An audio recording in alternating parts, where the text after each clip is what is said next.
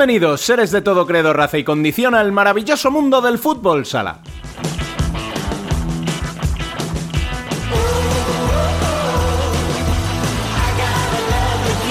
El primer título del fútbol sala nacional femenino se tiñe de naranja, o mejor dicho, de larancha, el color de la camiseta de un pescador Rubén Burela que vuelve a conquistar la Supercopa de España, cuarta de forma consecutiva y que vuelve así a la senda del éxito tras perder la liga del pasado mes de junio. Lo hizo en un fin de semana espectacular en el que el masculino anda en otras peleas menos agradecidas, como la pelea por el descenso, que otra semana más trae cambios.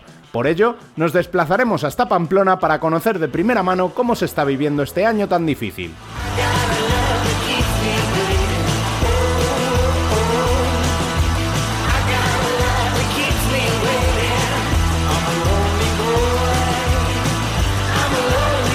Arrancamos ya, recordándoos como siempre que podéis seguir conectados toda la semana a la actualidad del fútbol sala siguiéndonos en nuestras redes sociales, en nuestra página web futsalcorner.es y conversar en el mejor chat del fútbol sala en español en nuestro canal de Telegram. Al habla, una semana más, Rubén Robles. Sed todos bienvenidos a Futsal Corner, una visión global del fútbol sala.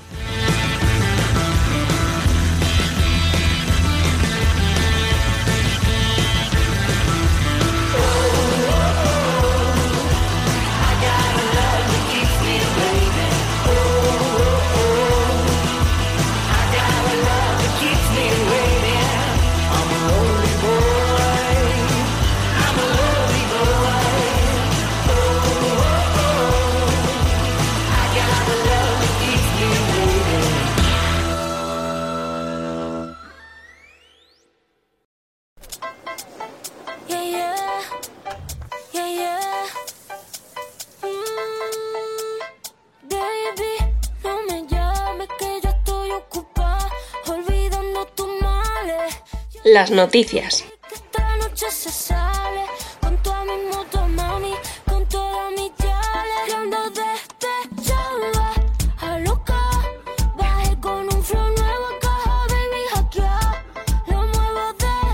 Arrancamos esta semana hablando de fútbol sala femenino y en un formato más reducido de lo habitual, porque la mencionada disputa de la Supercopa de España nos dejó un fin de semana con solo tres partidos, a cada cual, eso sí, más espectacular. En el pabellón de Vista Alegre vivimos unas grandes semifinales, con clásico incluido, resuelto para Burela por 5 a 3, con protagonismo para Peque y Emily. En la otra semifinal fue Melilla Torreblanca quien se impuso a STV Roldán por 6 a 3, esta vez con Amandiña y Sara Soares como destacadas. En la final del pasado domingo se impuso por 4 a 1 Burela con Emily Marcón descoronada MVP y con Peque levantando la cuarta consecutiva para el club gallego, la quinta en total.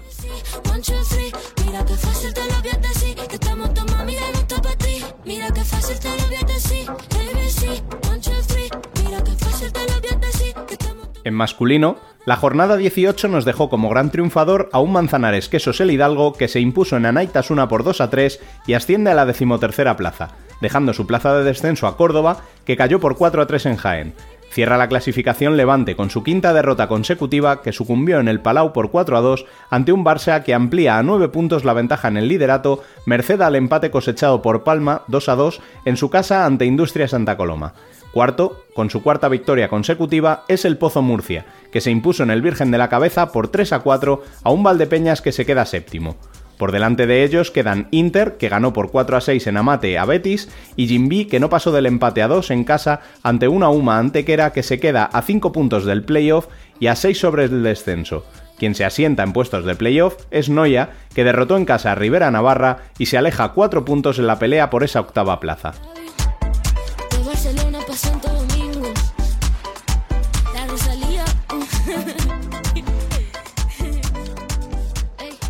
Y tras las noticias, ya veo por aquí a Dani preparando el café, así que vamos a ver qué nos trae esta semana.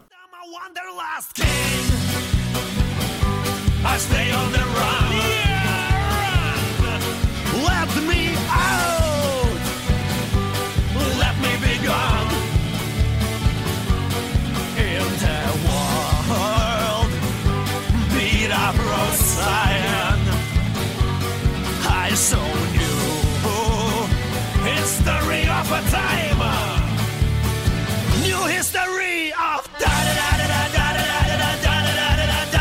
Bueno, pues está aquí con nosotros Daniel López. López, Dani Zurdo, ¿qué tal? Muy buenas. Buenas tardes, ¿qué tal, Dani? Eh, eh, menos mal que te pusiste lo de zurdo para distinguir el Dani López bueno que soy yo de, de ti. ya, ya cuando me lo dijo así, cuando me dijo así que me iba a entrevistar a Dani López, pensaba que me estaba engañando, ¿sabes? ¿Sabes? Estaba riendo de mí, pero no, es verdad, verdad. A ver, escucha, no tenemos ni un nombre ni un apellido muy raro, por desgracia. ¿eh? Ya, o sea, Dani López, como futbolista, no, no teníamos un nombre. O sea, ahí el zurdo queda muy chulo, tío. Me gusta. Como leí una vez, joder, qué casualidad, se apellida zurdo y el tío que es, que, que es zurdo, dije, bueno, a lo mejor. Mucha gente piensa que mi apellido es zurdo, mucha gente se... ¿No? Bueno, hecho ya la tontería, vamos a empezar. Eh, me- casi me alegro de empezar así un poco con la tontería esta porque tenemos que empezar del partido del fin de semana contra Manzanares. Eh, o sea, si hay algo que le pueda salir mal a Sota, le sale mal. Ya, la verdad que es que la dinámica siempre parece, parece, parece un típico, ¿no? Hablar de las dinámicas y de... Pero es que es verdad. O sea, para perro flaco todos son pulgas. Es que es que quiere ir a por el partido, quiere ganar, pero aún así te cogen la contra, la, está Tony de portero, la para y un rebote, que el balón iba fuera, un rebote que le da y, y se mete. Bueno, Es pues que, son cosas que pasan. es que lo que tú dices, o sea, es que la desgracia es doble. Primero, eh, que con el 5 para 3 te, te roben el balón, pero luego lo que tú dices, o sea, que paras el balón y le pegue, no sé si en la cara, en el hombro, en donde le pega a Alvarito y se meta de rebote, dices, es que encima que se la para a un tío que no es portero, te pasa eso. Exactamente, eso es. Y luego, pues, claro, ya te quedan, te quedan nueve segundos, eh, te huelga por completo, incluso la tenemos para empatar. Sí, Pero porque le bueno, matáis es dos lo o que te digo. Sí, sí, es lo que te digo. Al final son. Es lo que llevamos acarreando toda la temporada, que es falta de gol y, y que los errores los estamos pagando muy caro. Mm. Ahora, claro, en esa jugada en concreto, ¿no? La gente de Manzanares se quejaba, yo creo que con razón, porque no es mano de Humberto, eh, le Pues, si expulsan. la verdad, ni lo, ni lo he visto. Yo la he intentado ver varias veces y es que no hay una, ¿sabes? Como está de lado, todas las cámaras están desde el lado que no se ve, pero todo parece, y de hecho en la narración el comentarista lo dice, En eh, directo, yo en directo pensé que era mano, ¿eh? no, no, el que gesto, a- sí, sí, el gesto Sí, es el típico gesto de que saltas con la mano un poco separada, te da, y claro, a ver, el tiro no va muy, muy fuerte, pero lo normal es que un tiro en la cara te, ¿no? te, eche un poco para atrás. Entonces, bueno, yo Sí, entiendo que hay, genere cierta confusión, pero claro, que una situación que parece que en principio es súper favorable para vosotros, se os convierte en contra. Entonces, es lo que tú dices, es que es un año en el que parece que Sota, lo, lo que te digo, o sea, haga lo que haga, le sale cruz. Ya, sí, sí, es que no, y, y, es que es verdad, es la verdad, o sea, estamos, eh, si te, si, si a los enfermos estos que les gusta verse todos los partidos, tú te ves todos los partidos y salvo quitando el partido de Pozo, es que no había un equipo que sea superior, que nos pase por encima, o sea, yo creo que todo lo contrario, eh, manejamos el partido nosotros casi todo el tiempo, eh, creamos muchas ocasiones, lo que pasa es que como esas ocasiones no las materializamos y luego los errores los estamos pagando muy caros, pues por Mm. eso estamos donde estamos y tenemos los puntos que tenemos. Yo creo que a, a todos nos da, o sea, yo creo que a todos, digo, todos los aficionados al fútbol sala, nos da pena esa situación de Sota, de ver que no termina de salir Porque además, Imanol es un tío que siempre apuesta por, por, por el ataque, por, por ir a ganar, no se conforma con el empate. Porque en otra situación, otro entrenador dice, bueno, salimos 4 para 3, superioridad, intentamos meter el gol, pero deja, dejo así en la portería y tampoco. Y, claro, eh, yo sé que él para eso es innegociable, o sea, no, no va a cambiar el estilo nunca. Yo no sé si alguna vez te da a ti por pensar y dices, joder, es que si fuéramos un poquito más conservadores, a lo mejor un puntillo, ¿no? Pero Ya, no sé, es que, ¿sabes qué pasa? Que al final quien es de una manera, de una manera, y él va ahí siempre a ganar.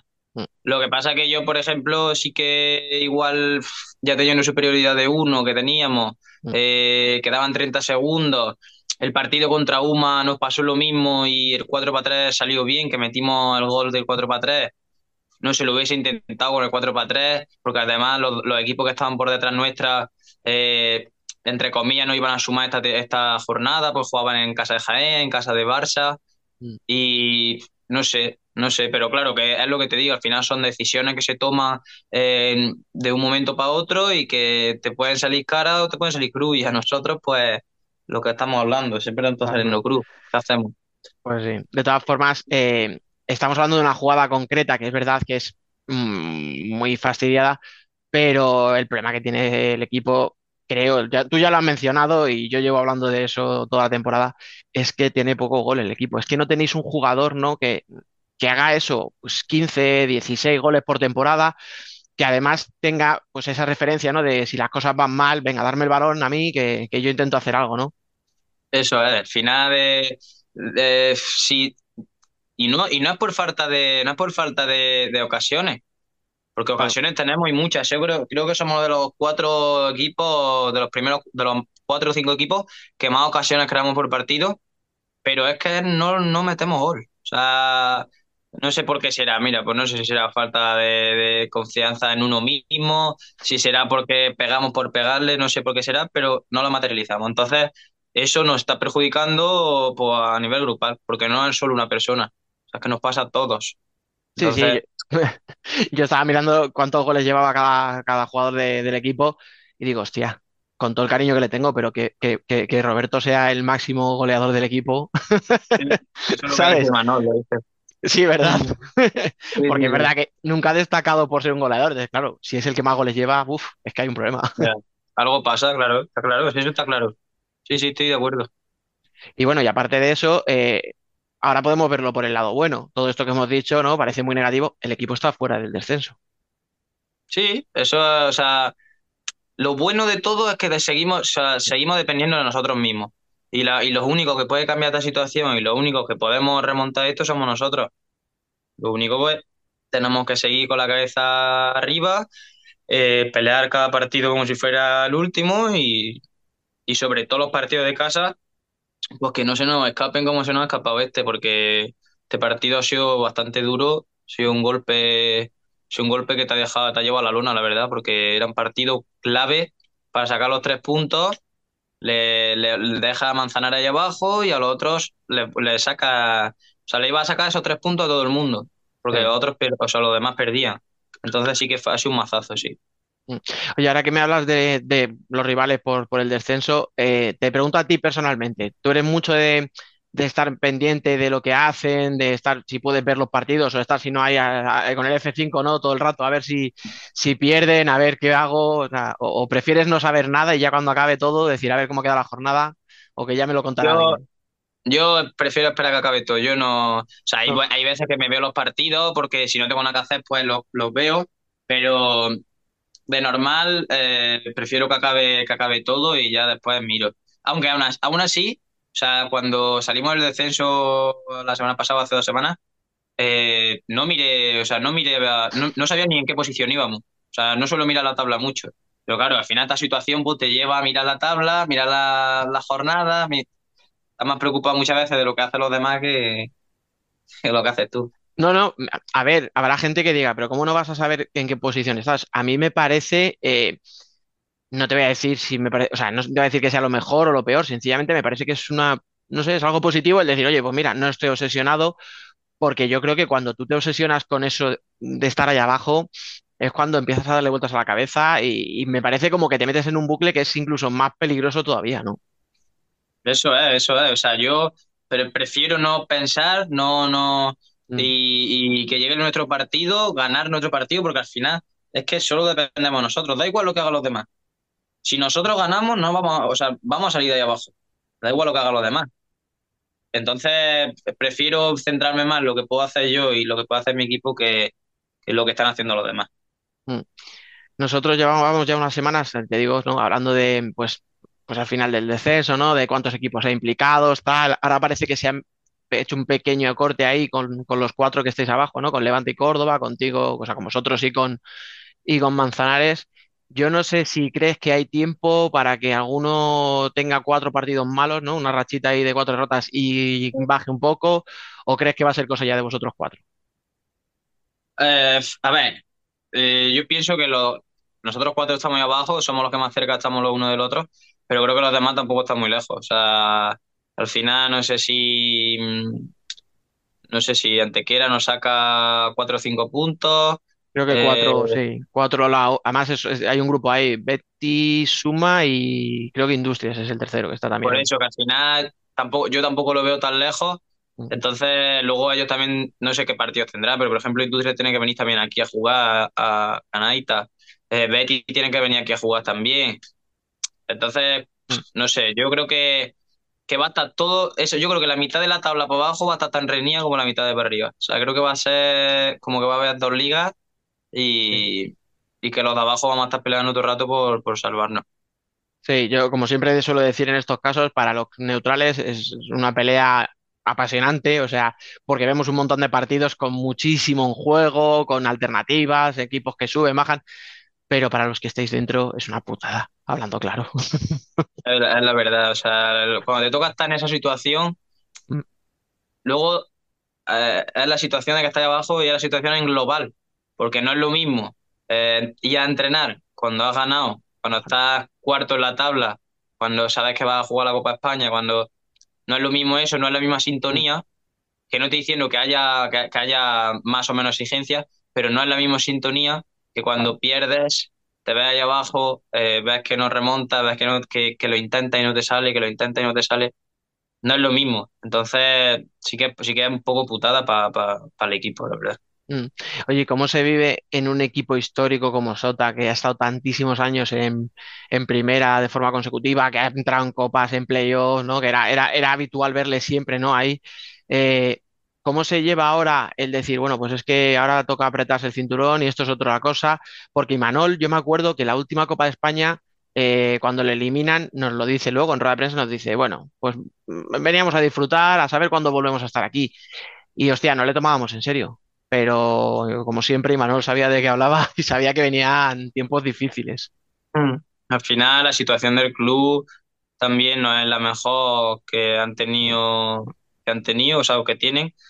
Creo que, pues eso, que el club también estaba pasando una mala racha y eso pues se está notando también. Al final yo me pregunto a mí personalmente, pero yo, como yo no he vivido eso con el Sota, porque yo cuando llegué ya, ya era, fue, fue cuando ya se fue Rafa, Nakata y todo esto. Mm. Eh, yo no he vivido esa situación, pero supongo que, para, por ejemplo, Palote, Asier, que sí que Piño cuando estaba aquí, que sí que la han vivido y, y, pues supongo que la echarían de menos. Yo creo que la Copa de España es el campeonato más bonito que hay y, y, bueno, a mí personalmente me, me, me encanta. Entonces, bueno, con decirte que no estoy clasificado, pero voy a ir a verla en cuanto pueda, o sea que Ah, bueno, oye, eso está bien saberlo.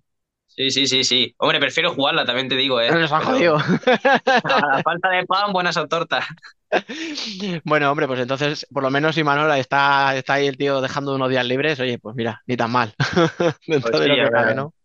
Y así también despejar la cabeza, ¿no? A lo mejor un poco y, y no pensar todo el día en eso, en el puñetero descenso. Pues sí, Pero bueno. evadirse un poco. Oye, hablando de Imanol, eh, que decíamos, ¿no? Eso, pues, pues jugadores como Martil, como, como Asier, que llevan ahí toda la vida y que han vivido la- lo bueno y ahora un poquito lo, lo menos bueno. Eh, Imanol, eh, ¿qué os cuenta? ¿Qué os dice? ¿Qué, qué- qué os pide en el día a día para intentar sacarlo adelante? Nada, yo creo que a veces también ya lo que crea impotencia, o sea, porque él ve que jugamos bien, ve que, que sí, que hay que corregir errores porque, porque vamos a tener errores, somos personas y nos vamos a equivocar durante el partido muchas veces. Pero claro, cuando es lo que te digo, cuando te ves superior, cuando ves que lo haces todo y que aún así no mar, al final marcas dos, tres goles, dos, tres goles y, y acabas perdiendo, gana- empatando. Él, yo creo que no está, o sea, que yo creo que está, o sea, no creo que esté descontento con el equipo, con el trabajo del equipo. Yo creo que está, yo creo que está contento y a- más de una vez ha dicho que él eh, con este equipo ha jugado mejor al fútbol sala que con cuando tenía, cuando estaba en Copa y en playoff. O sea, él, a él le gusta este equipo. Pero, pues no, no, no tenemos a alguien que meta esos 15 o 20 goles que metía Rafa, otro. Ah, Entonces, pero yo no creo que esté descontento con el equipo. O sea, yo creo que al final eh, estamos trabajando bien, no están saliendo las cosas como queremos, pero, pero bueno. Bueno, y, oye, y tú eh, va- vas un poquito más al plano personal. eh, ¿cómo te encuentras tú, eh, tanto en lo que lleva de temporada como pues en todos estos ya dos años y, y pico en, en Pamplona? A ver, yo estoy bien, yo estoy, al final tengo también aquí a mi novia y, y estoy cómodo.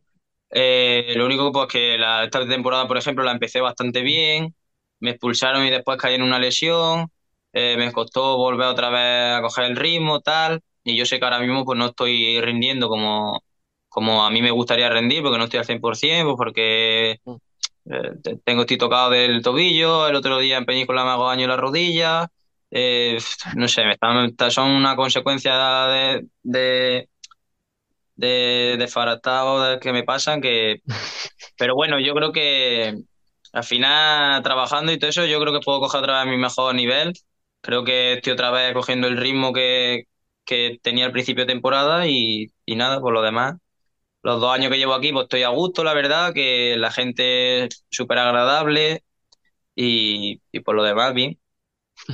Es que tienes 23 años, llevas ahí dos años y medio y es que ya eres uno de los veteranos de la plantilla. O sea. Pues sí, yo, sí, sí. yo no sé si eso te lo has planteado alguna vez de decir, coño, si es que cualquier día de estos me ponen de tercer capitán casi, ¿no? O si no lo eres Sí. ya. Pues sí, porque está Roberto Asier y, y ya venimos nosotros. O sea que, bueno, John, John está ahí desde que era, desde que Bueno, jugaba en la vale. base, pero, pero sí, sí. O sea, Madre mía. Claro, tú tienes, eh, llegasteis todos a la vez, ¿no? Tú, Tony, Linares, eh, Fabiño. Yo creo que sois todos del mismo, o sea, del mismo año quiero decir que llegasteis la misma temporada, sí, ¿no? sí, sí, sí, sí, sí, sí, sí. Mm. Bueno, por lo Eso menos es. en ese sentido, eh, mira, una de las cosas malas que tenía a lo mejor ser un equipo puntero era que pues siempre un jugador se estaba yendo cada dos por tres, ofertas de grandes, tal. Ahora por lo menos podéis hacer equipo y podéis hacer piña. Ya, eso sí, eso sí, al final cuando, Por buscar pues, lo positivo. eso, ¿eh? Por, sí, por, por decir algo positivo. No, sí, al final cuando, pues, firma dos o tres años, lo que sea, eh, al equipo le cuesta, pero, pero cuando ya llevas dos o tres años, pues el equipo va cogiendo esa movilidad, esa fluidez en el juego. Entonces, yo creo que, que sí, que si sacamos, si queremos sacar algo positivo, que sea eso. Además, tú, eh, tú cuando llegas, bueno, tú has estado en el equipo desde 2021, no, desde 2020 y, y renuevas hasta 2024. O sea, al final es una renovación larga. Eh, yo no sé si tenías claro que este proyecto era un proyecto con el que se podía confiar, incluso con todo lo que pueda salir mal. No, a ver, yo, a ver, dentro del contrato sí que hay otra, al final del contrato pues se firman cosas que Vale. o sea, va, va diferente, o sea, yo no pensaba en si en descender o lo que sea. Vale, lo has Eso pillado. claro. O sea, eso ya, eso pues yo siempre lo llevo, pero no, no lo llevo siempre porque sea el Sota, sino lo llevo a cualquier equipo que vaya. O sea, si, si al final desciende y, y yo firmo mi contrato porque quiero ser jugador de primera división, si al final desciendo, pues tengo libre elección de hacer lo que yo quiera. Pero, pero sí que cuando firmé, pues, pues nada, firmamos un contrato largo porque no sabíamos cómo iba a salir, no sabíamos si era contrato largo, pero sí que firmamos uno más uno más dos, que todavía queda uno por firmar.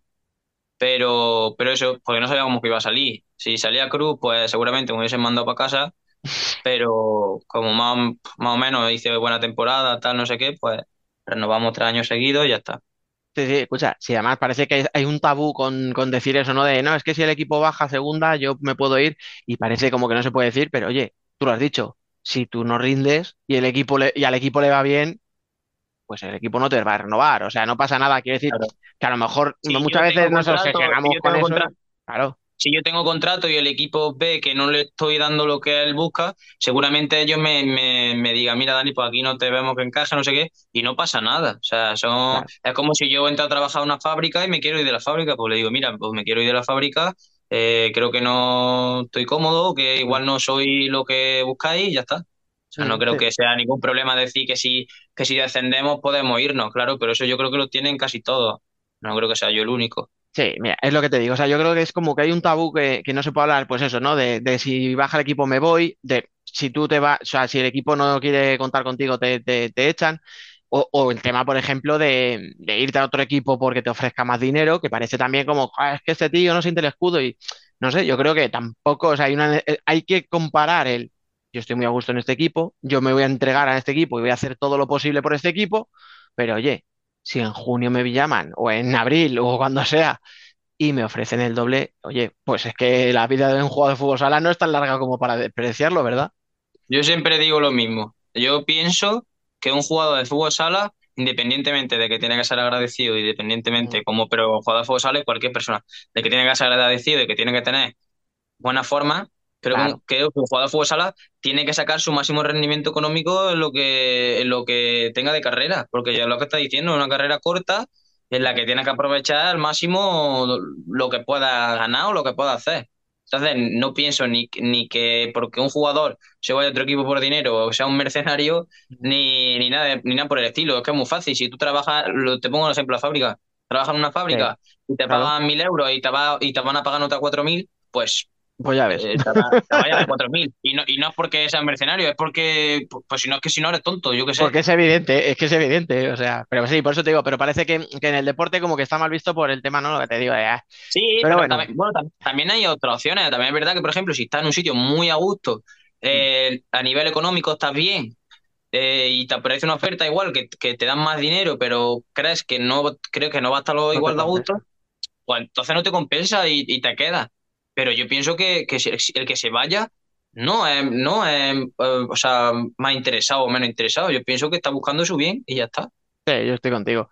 Y además estás en un equipo en el que se miden mucho también las personas. O sea, yo me acuerdo el caso de Chino, eh, venía de hacer temporadones en Jaén, fue allí a Pamplona, estuvo seis meses, oye, por problemas personales dijo, necesito volverme cerca de casa, y el club le dio la libertad, se fue a Valdepeñas y en Valdepeñas la volvió a reventar, o sea, y acabó de internacional, te quiero decir.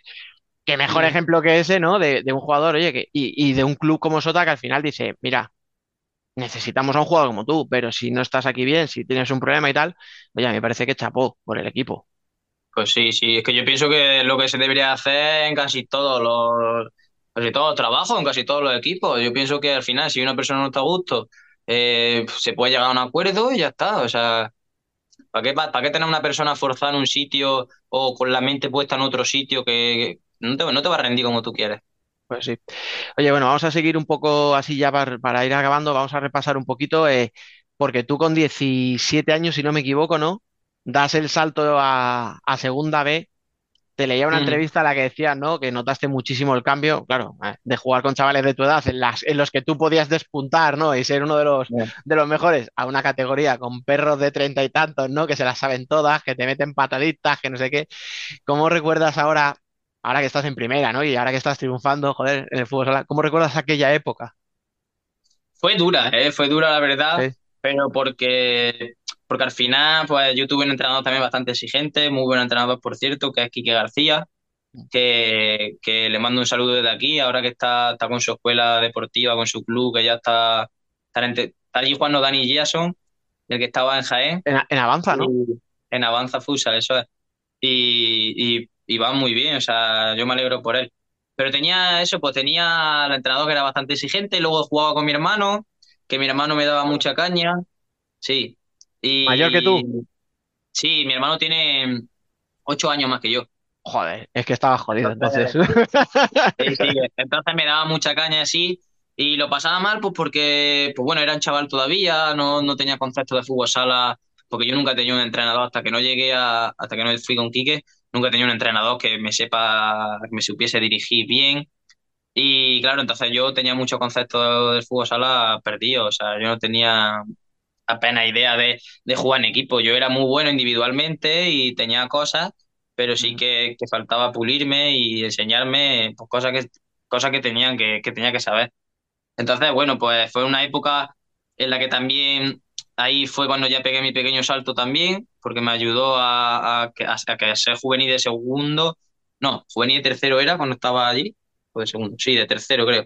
Juvenil de tercero, ya jugando en segunda vez, pues gracias a Quique también que me hizo un montaje y tal, conseguí contactar con Carliño, el representante, y él ya me metió en, o sea, me fichó Sota Mm. y me fui cedido a Santiago. Claro, es que es eso, o sea, es que tú firmas por Sota desde segunda B, eh, prácticamente sin tiempo ni para adaptarte, pero luego me llama la atención el que decides, o sea, bajas a, a Santiago a segunda, que hasta ahí, bueno, oye, al final, en vez de dar un paso hacia atrás, ¿no? Parece que es un paso hacia adelante, porque no estás bajando de categoría, sino subiendo, pero luego te vas al Ejido, que puede dar un poco de miedo, ¿no? Porque era un equipo muy potente en el aquel Ejido, pero por otro lado decías, hostia, pero me salgo un poco del foco, ¿no? Y un jugador joven necesita que se le vea, ¿no? Y, y lucir. Sí, a ver, yo esta, esta, esta decisión que tomé no fue, no, no fue nada fácil. Eh, estuve pidiendo opinión a todo el mundo. Sobre todo me quedé con la opinión de, del que ahora entrenador de Peñíscola, Santi Valladares, que fue mi entrenador en Santiago. Y, y le dije, o sea, o sea, me daba, me daba, me daba cosa irme, o sea, bajar de categoría, Mm. porque joder, ya había subido a segunda, tal, no sé qué, tampoco lo había hecho tan mal.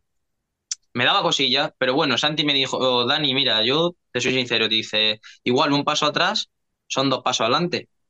Y bueno, y conforme me dijo eso, yo dije, pues mira, es verdad también, es verdad también que económicamente estaba, estaba muy bien pagado allí, eh, estaba, luego mi hermano vivía allí, eh, estaba, no sé, fueron, se dieron una serie de circunstancias que, que a mí me llegaron, me llevaron a irme allí. Y, y la verdad que muy bien, o sea, se dio, se dio de redondo. Ahí me separé de Sota Mm. y porque nosotros teníamos un acuerdo de que si no iba a un segunda, eh, no podía, o sea, no, no seguíamos juntos. Entonces yo decidí no seguir juntos, irme a segunda vez. Anda. Y, pero, ¿cómo? No, no, no, que me ha sorprendido. eh. Se, se me ha Ah, escapado sí, un anda, sí. perdona. Sí, sí, no, y, y nada, me fui allá a segunda vez y la verdad que no me arrepiento para nada, al contrario, creo que fue mi mejor elección, porque al final fue un Sí. Eh, subimos a segunda, no sé, creo que, que fue uno de, de mis mejores años allí. Sí, no, no, oye, al final el tiempo te ha dado la razón, fíjate de qué manera. O sea, ahora mismo en un equipo en primera, despuntando. Claro, yo es que lo que no sabía, hombre, cuando en aquel momento fichas eh, por Sota, ya digo la de verdad, ¿no? Por decirlo así, la segunda. Eh, claro, decíamos, joder, este Imanol, macho, está zumbadísimo. El tío es que se va por jugadores de segunda B.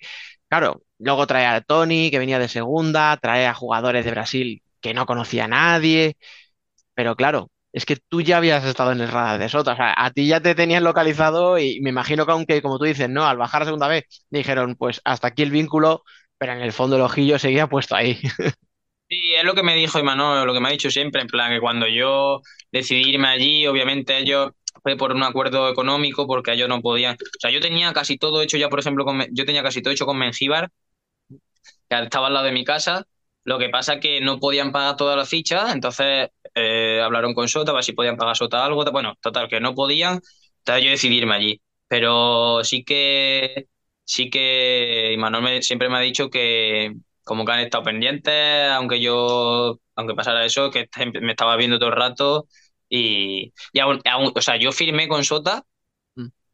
esto creo que lo sabe muy poca gente, yo firmé con Sota y, y aún así jugué los playoffs, ¿eh?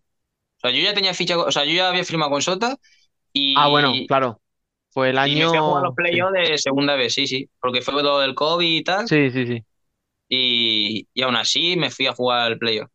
Bueno, pues mira, al final, eh, ¿ves? Es que son decisiones que en ese momento pues puedes san- salirte mal, ¿no? Pero con el tiempo se demuestra, pues eso, tú que tú, tú cumpliste tus objetivos allí en el en Ejido y oye, volviste al equipo al final equipo y ya ahí ya sí para quedarte. Claro, al final, al final elegido, a mí me trató súper bien, me, me, me daban todo lo que necesitaba y joder, qué mínimo, ¿no? Que, que, que ya que me he ido a ese club con ese proyecto, no me borre a última hora porque igual me lesiono no puedo jugar en primera, pues, pues igual si me hubiese lesionado es porque no debería de haber estado ese año en primera, no sé. Yo creo que salió todo bien y como tenía que salir y ya está. Pues un tío echado para adelante, como tiene que ser. Hombre, a ver, al final, pa- pa- para irte a vivir donde te has ido a vivir, primero a, a Santiago, luego a, a Peñíscola y luego a Pamplona, que ninguno te pilla, digo Peñíscola, Ha sido, ha sido. ha elegido, joder, perdona. Quería decir, estaba pensando en Santi Valladares y en Peñíscola y se me ha ido, perdóname. Que al final, pues eso, tiene que ser un tío echado para adelante, eh, como, como se ve. Y joder, es que eres muy joven todavía, es lo que te digo. O sea, que no eres, bueno, es que llevo ocho años en mi casa jugando en el equipo de mi tierra y ya, venga, me apetece probar algo. No, no, es que tú has probado, pues eso, de- desde que eras un juvenil prácticamente. Sí, yo creo que si, algo, por algo me caracterizo y por algo estoy peleando esto, es porque me fui muy joven. También te digo que mi situación lo requería, porque al final yo tengo una situación complicada, familiar y, y así. Y, y sí que sí que me di el paso de irme a- de irme porque pues, creo que era lo mejor. Mm. Aún así me fui, me fui con una mano adelante, otra atrás, eh, cobrando lo mínimo. pero bueno, al final yo creo que el que trabaja y el que quiere y, y se esfuerza o, o arriesga, al final le llega su, su recompensa. Pues sí, mira, ¿sabes qué te digo? Que me voy a quedar con eso, porque me parece a mí que pocos pocos finales mejores se me ocurren y además ya te he robado demasiado tiempo. Eh, es que nada, me alegro eh, que te vaya tan bien y me alegro de las decisiones que has tomado que, oye, se están demostrando que son buenas porque al final eh, hay que, hay que, hay que atreverse, hay que atreverse, no es fácil, eh, hay que ser un echado para adelante y mira, como el tiempo te ha dado la razón, pues lo único que te puedo decir es que me alegro mucho, que te deseo que te vaya muy bien, porque yo, oye, pues aquí hay que intentar ser neutrales, como decía antes, pero yo a Sota le tengo cariño y, y claro, decir que ojalá os salvéis quiere decir que hay otros por ahí que no lo van a conseguir se me pueden enfadar, pero como tú has dicho, que no, ahora que no soy, no nos oye nadie, que me alegro de que te vaya bien y ojalá podáis conseguir la permanencia. Pues muchas gracias, Dani. Un placer.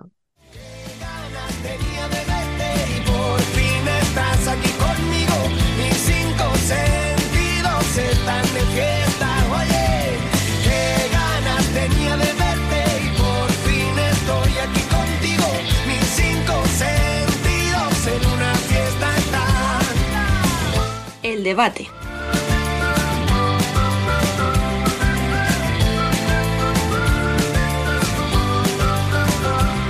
Vamos ya con el debate masculino, en el que sigue por aquí Dani López, e incorporamos a nuestro mister de cabecera, Nano Calvache. Muy buenas. Buenas chicos, un placer estar con vosotros otra jornada más.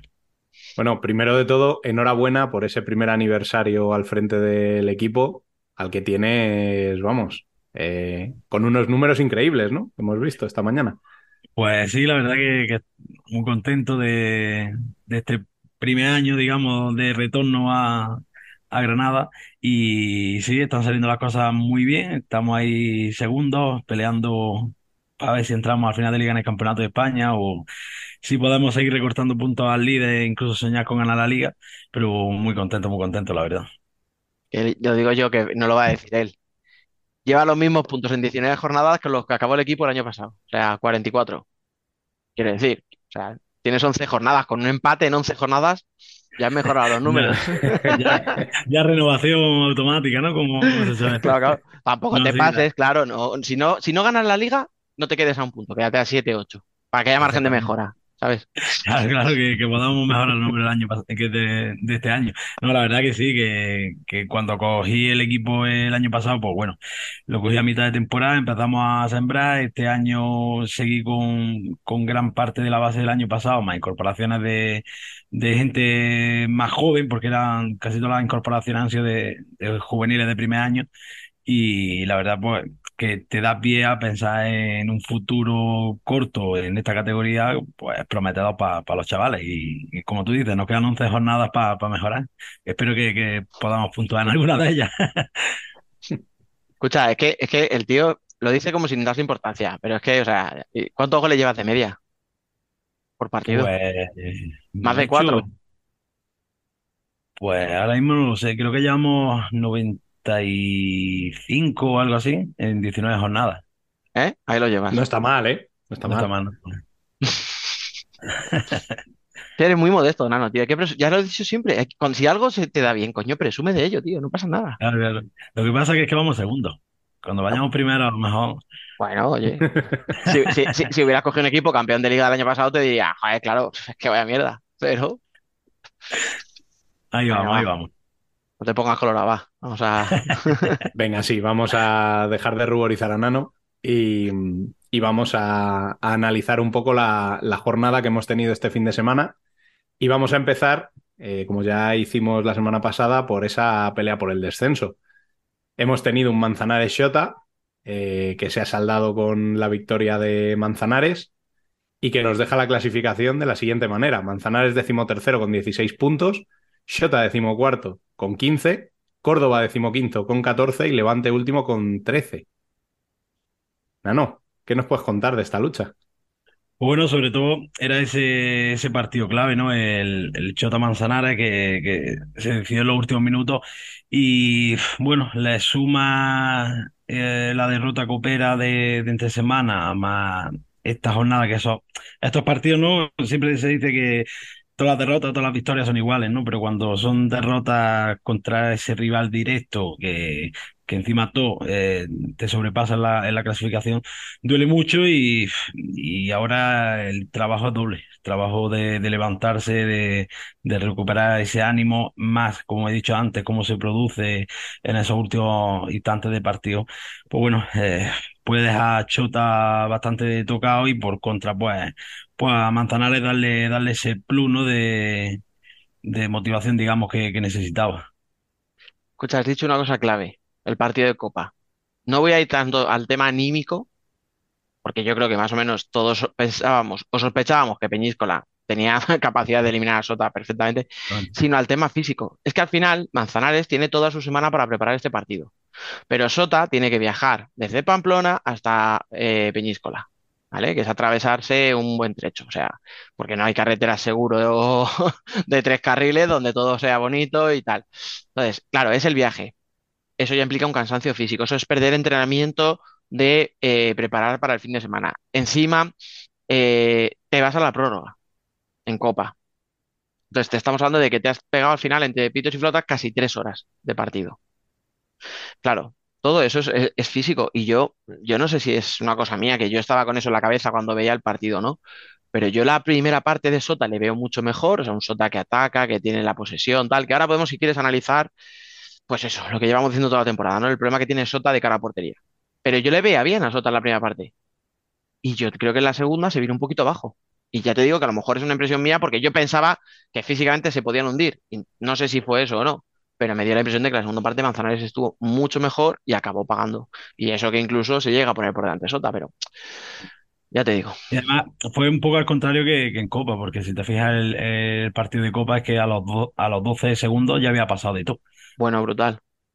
Fue, fue increíble, ¿no? Y habían seguramente corregido ese, ese inicio de partido. Y fíjate, ahora es pues en el tramo final. Así que es tan complicado y cuando las cosas te van torcidas, es que es jodido. Y tienes eso, pues una sanción de un jugador, el cansancio, eh, la falta de entrenamiento durante semana. Y bueno, eh, la parte positiva es eso, que se han quitado, dentro de toda la situación, ¿no? Porque se han quitado eh, la copa, que no les genere más viajes, más contratiempos y más pérdida de entrenamiento. Y bueno, ahora centrarse en la lucha por, por evitar el descenso, no queda otra. Claro, no me acordaba de, efectivamente, encima pierdes a Juninho, o sea. claro, claro, que fue roja directa y por eso no estuvo el otro día. Pero es que es eso, tío. Entonces, claro, es que todo eso al final le perjudica muchísimo al equipo como Sota, porque encima, si ese día te vas luego al Palau, te vienes a Torrejón, te vas a, recibes al Pozo, yo qué sé, equipos que en teoría sabes que los vas a perder sí o sí. Hostia, pero es que este partido era clave, tío. Es que este partido para Sota, ganarlo implicaba dejar el descenso a cuatro puntos. Era media salvación, sí. Pero es que, claro, pero es que empatarlo, que era lo que tenía hasta los últimos 10 segundos, era tener a tres equipos por debajo. Y ahora ya tú solo tienes a dos. Entonces, claro, ya es, es, es que cada puntito, tío, en esta liga, que está tan apretada, cada puntito es mucho. Y más cuando lo que te decía, lo que te decía antes, o sea, yo no sé, tú, no, como entrenador, tío, tú ves a Sota y a mí, que ya sabéis que yo en temas tácticos soy un- una pescadilla, ¿no? O sea, no entiendo mucho, pero veo, me fijo en cosas y yo, tío, yo veo un Sota que juega con el 4-0 de Imanol de toda la vida, juega bien, la toca, mueve, pero llega a 30 metros. Y a partir Mm. de 30 metros dice, ¿y ahora qué hacemos? Es que el gol, el gol es caro. Mucho. Y lo pagan. El gol. El que no lo tiene lo paga. Esa es la historia. Es que tú fíjate, por ejemplo, eh, el Manzanares con fi al Manzanares sin fi, ¿sabes? Que, que eso influye muchísimo y, y en equipos que, que tienen un presupuesto bajo, cuando tú no tienes eso, pues tú puedes jugar muy bien y puedes defender de escándalo. Pero si tienes 10 y metes una, es que es muy jodido. Es muy jodido. Y luego tú ves, pues, acá de hecho lo de fiches. El año pasado Manzanares ficha a Fitch y a Raúl Campos. Los dos llegan, pues, por circunstancias externas. O sea, en condiciones normales, un Manzanares no opta a esos jugadores. Vale, lo, pero lo consigues. Pero claro, ¿pero qué consigue en este mercado de invierno Sota? Rosic, que bueno, no es mal jugador, pero desde luego no sería la primera opción de, de Imanol seguro. Y un chaval de segunda B. Que claro, o sea, al final eh, tú ves lo que fichan otros y ves lo que ficha Sota y dices, es que no se habla, pero económicamente tienen que estar muy jodidos. Un equipo que es que no, o sea, por nombre no, no te ilusiona. Hombre, con la confección de plantilla del verano ya se veía que muy sobrados de pasta no iban, ¿eh? O sea, Sí, pero es que es eso, tienes debajo, joder, tienes debajo Levante, tío, que tiene nombres como, pues lo que decíamos el otro día, o sea, tienes a gente como Fede, que fue hace dos años el mejor portero de la liga.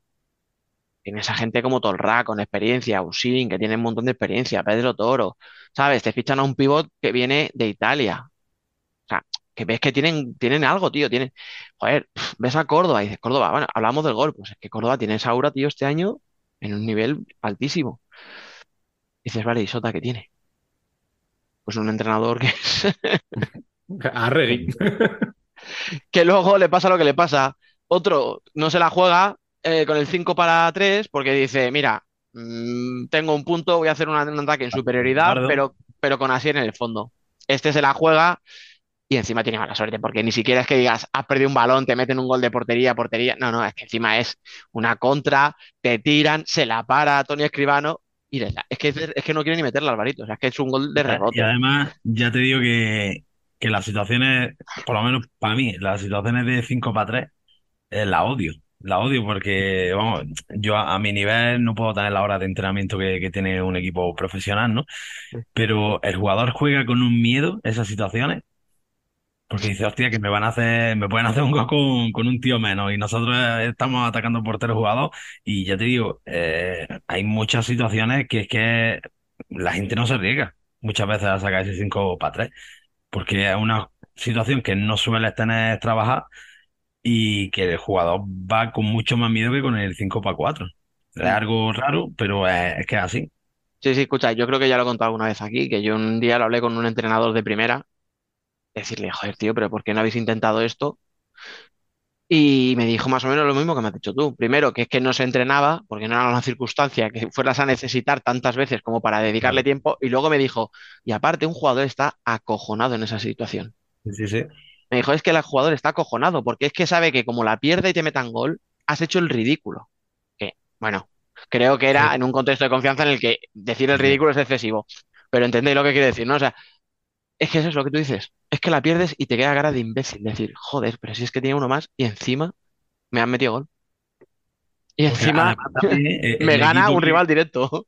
Claro, y además, eh, habitualmente el equipo que está con esa inferioridad se crece, que sabe que tiene que, que echar el resto en esos dos minutos de que hay un jugador menos y se crece también. Y si tienes ese equipo crecido eh, con lo que te estás jugando y encima tú tienes alguno que le tiemble las piernas, es que el coste es perfecto. Sí. No, escucha, bueno, ya todo esto, o sea, la inferioridad para el que no lo haya visto, que, que busque la jugada, porque es lamentable. O sea, es un pelotazo en la cara de Humberto que lo pita en mano y roja. Además, es que me hace gracia porque Humberto el hombre se va al banquillo, o sea, al, bueno, al banquillo, a, la- a donde están los árbitros, tocándose la cara y diciendo, mira, mira, mira. Me imagino que tendría la cara roja del pelotazo, porque es eso, es un Manzanares atacando de 5, le roba Sota, tiran a puerta vacía, el otro salta. Es verdad que por el gesto que hace con la mano se puede malinterpretar, pero estamos en lo de siempre. Hay dos árbitros. Uno puede que le pille de espaldas, pero al otro tiene que pillar de frente la jugada. Y hostias, a Manzanares le sale la jugada redonda. El cabreo que tenían era considerable y con razón, ¿eh? La cuestión es que si eso luego eh, se va a revisar para quitar esa sanción. O, como es fútbol, pues lo dejamos ahí que... Hombre, debería, pero Que- creo que no era una pregunta que no esperaba la respuesta, ¿eh? No sé por qué me da. ya, ya, ya, ya lo sé, pero- Pero bueno, si es que es En eso, fin. entonces es un drama, tío. De los otros dos partidos, tanto el de Córdoba como el de Levante, ¿qué podemos decir? Lo esperado, ¿no? Contra los dos rivales que tenían. Sí, eh, al final lo esperado, pero mm, por ejemplo, Córdoba, ves cómo está al filo de la navaja. O sea, Córdoba eh, tiene que puntuar ya sí o sí por, por ese bagaje que tiene, que siempre está ahí, que si se le escapa el partido de uno, que si lo empata y, y compite muy bien. O sea, yo, Córdoba creo que es de los que están ahí abajo, uno de los equipos que más papeletas tiene para la permanencia. Y, Levante ya no es solo la situación deportiva. Creo que, que todo lo que está envolviendo esta última etapa Levante le está perjudicando. Vamos, un claro ejemplo es lo de la alineación de Fede en la Copa. O sea, mm, eh, mm, lo veo un hecho que pase en categoría amateur, te echas las manos a la cabeza, que pase en un club profesional, que no tengas controlado todas esas situaciones, que es brutal. Y más eh, en un partido que la situación que está, gana un partido 5-0 y dices, hostia, esto me sirve para, para sacar esa lectura positiva de cara al futuro más próximo. Y a la hora te enteras de que seguramente haya hecho alineación indebida y que te quede fuera de la copa. O sea, Ah, Antes de que sigas, ahí, que- sobre esto en concreto, ese detalle de la copa, que es lo que tú dices, eh, hay un detalle que es clave. Y lo dice David Rodríguez, eh, el compañero de la pelota no se mancha. Lo comentaba en Twitter. Decía, hostia, es que no es una. O sea, decía, es que. Porque él preguntaba, pero esto está, estamos seguros, tal, de que esto es así. Y decía, porque es que una cosa es una sanción de un año para otro. Lo típico, te sacan pues mm, roja en marzo en la copa y cuando llega la siguiente ronda en octubre se te ha olvidado. Bueno, oye, es un fallo muy gordo. Pero es que eran dos partidos de sanción. Cumples uno, ¿qué haces? O sea, ¿qué haces? claro. Entonces, es No, que. y, eh, y- lo eh, primero que si tú tienes una mínima duda de que si los dos partidos son solamente en liga o son para cualquier tipo de competición, Consulta. consúltalo. claro. Y ahora, si has consultado y tienes un correo donde te dicen que el jugador puede jugar, pues te Ya, agarras con eso, claro. No, Pero ¿sabes cuál es el, claro, ¿sabes cuál es el problema? Eh, yo llevo diciéndolo muchas semanas. Eh, Levante es un club desnortado, o sea, no tiene una cabeza visible, no tiene un gestor, no tiene un director deportivo que dé la cara, que hable, que tal. Eh, a nivel de comunicación tampoco es un club muy abierto, o sea, tiene muchos problemas. Y al ser un club de fútbol, a mí me da la sensación de que se pensaban que esta la normativa era como la de fútbol, o sea, porque además en fútbol a ti te meten dos partidos de sanción y como no es una sanción grave, ¿no? Hasta tres partidos de expulsión, se cumple en la misma competición, pero en fútbol sala no. Y me da la ya, sensación de que es un club de fútbol que tenía el reglamento de fútbol, o sea, lo que te demuestra, o, o lo que para mí, para mí me demuestra es que hay muy poquita gente dentro de ese club que piense en fútbol sala y que se pensaron que esto era igual que en fútbol. Primer partido en liga, pues el segundo lo cumplirá también en liga. Y la Pero prueba la tienes en que este fin de semana, desde dentro del Levante lo que te sacan es la reglamentación de fútbol. exactamente. ¿Ves? O sea, es que las explicaciones que te dan es no, no, esto es así. Y Escucha. reglamentación que te sacan es la de fútbol. Pues entonces son muy poco también, son también muy poco inteligentes. ¿Por qué juega esta semana Fede contra el Barça? Si tú piensas eso y tú quieres defender eso, aunque te- sabes, ya vas al Palau, vas a palmar sí o sí, porque contra el Barça es muy difícil sacar algo. Claro. Pues no le convoques, tío. No, no, no, es que está cumpliendo su segundo partido de sanción, aunque ya ha pasado todo esto. Pero tú, Mm. tío, si tienes una idea, mantente firme en esa idea. Y tira para adelante y di, no, no, si es que no juega hoy porque estaba sancionado su segundo partido. Y cuando te digan, no, es que lo tienes que haber cumplido en Copa contra la UMA. Ah, sí, ¿qué me dices? Bueno, pues a partir de ahí ya vemos qué pasa, pero si tú te dices eso y luego resulta que el segundo partido de liga le pones, es que estás diciendo, Pero que ya te digo, Dani, que, que aunque sea un club de fútbol, tiene que haber un responsable de fútbol sala. ya, Y, y esa persona tiene que estar al tanto de todas estas cosas.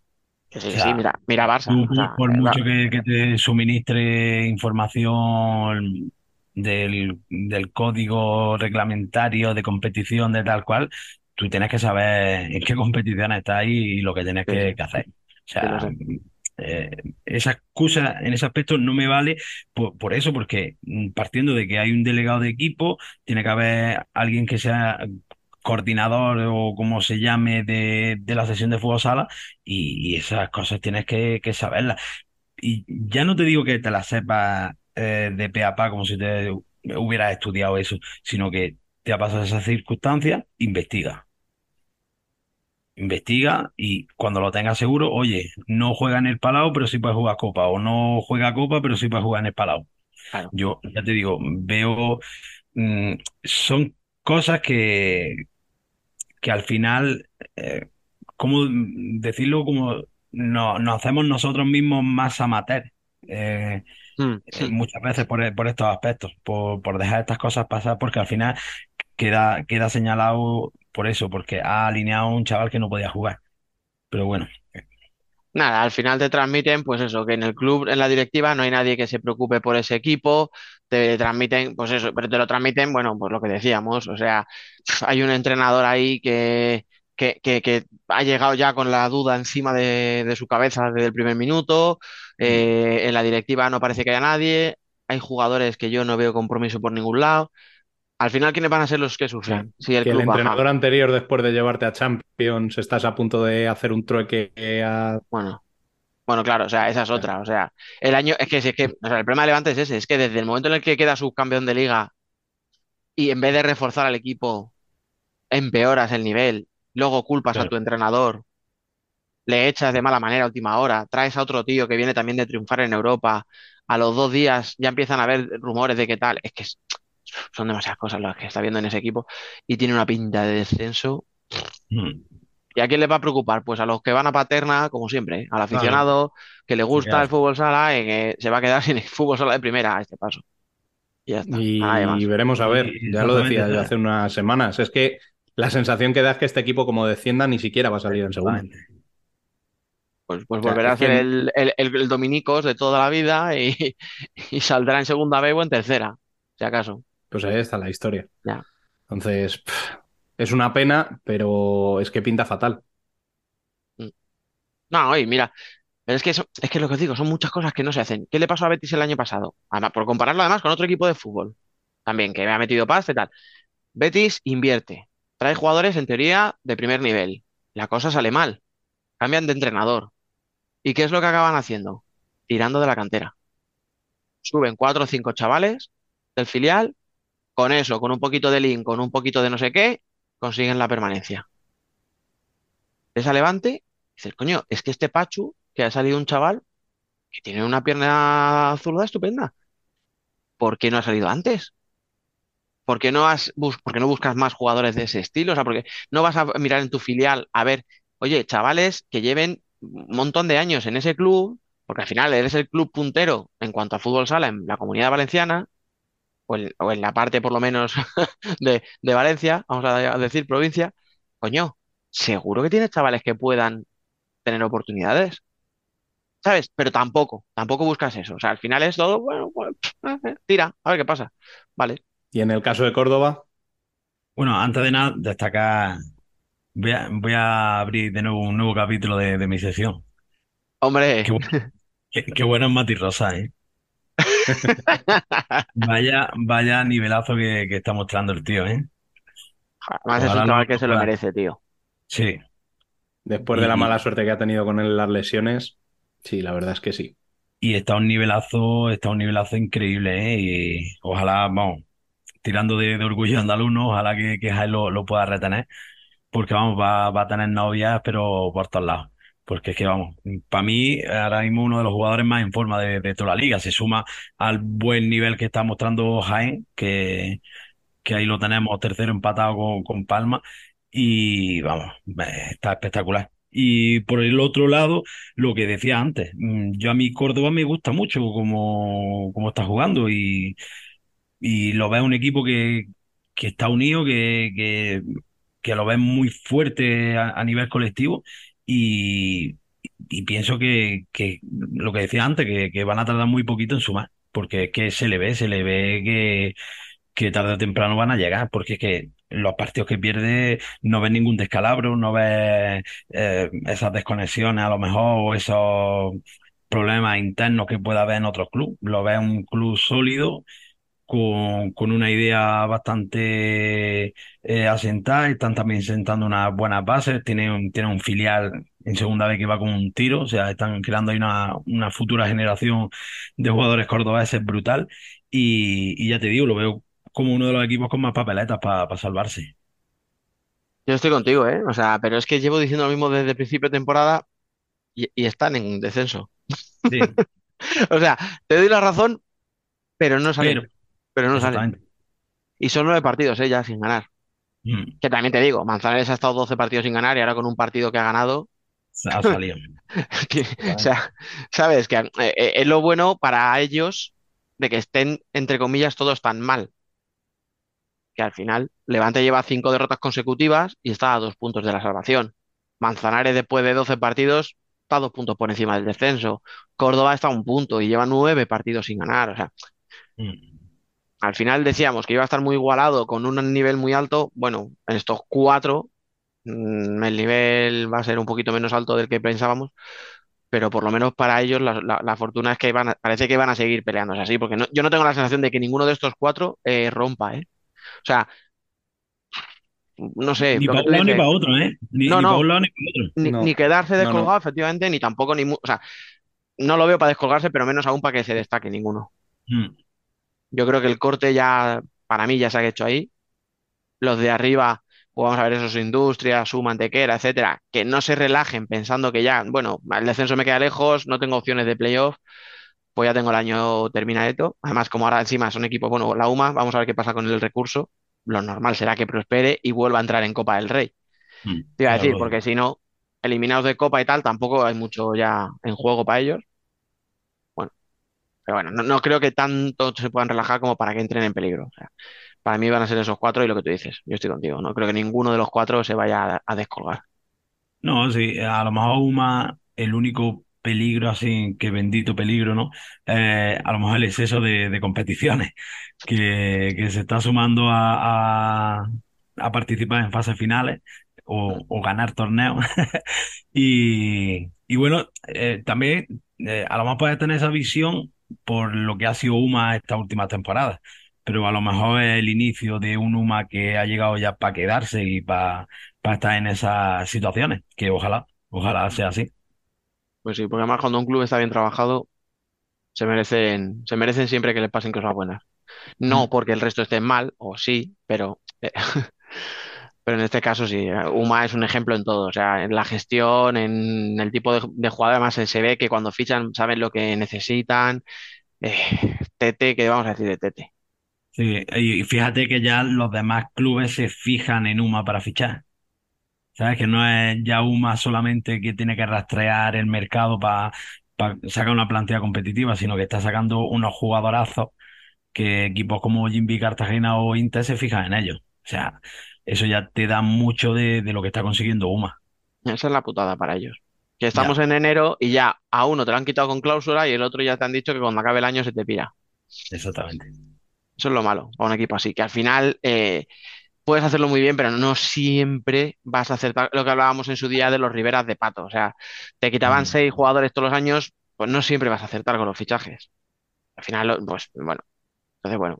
Pero oye, bendito problema. Que tengan muchos no, partidos sí, porque avanzas en rondas y que tengan que sí, sí, quitarte sí. jugadores Por porque eso, por eso te digo que, que, que A ver, y que, bendita. y que los Rivera de Pato tenían temporadas que estaban coqueteando con el descenso y temporadas en las que estaban arriba. Sí, sí. O sea, al final, la cosa era eh, que las veces que habíamos visto a Uma en primera era subir para volver a bajar. Ascensor total. Exactamente. Y este año parece que hay bastante más plantilla de lo que ha habido en las veces anteriores que han subido. Y eso es una buena noticia, sobre todo para ellos. Y sobre todo, eh, yo creo que también la, la Copa de, de Rey del año pasado les marcó mucho, ¿no? A lo mejor, por decirlo así, ese espíritu Uma, ¿no? De, de con siete tíos, como aquel que dice ganar la, la Copa de Rey enfrentándote a rivales como Valdepeña, como Industria, etcétera, etcétera. Yo creo que eso también cala en el vestuario. Y ahora mismo se ven capaces de todo. Y que a la hora de fichar, Nano, no es lo mismo fichar siendo un Eh, equipo que ha ganado una Copa del Rey Vale, que un Un equipo que ahí está, Sí, de vez en sí. cuando sube.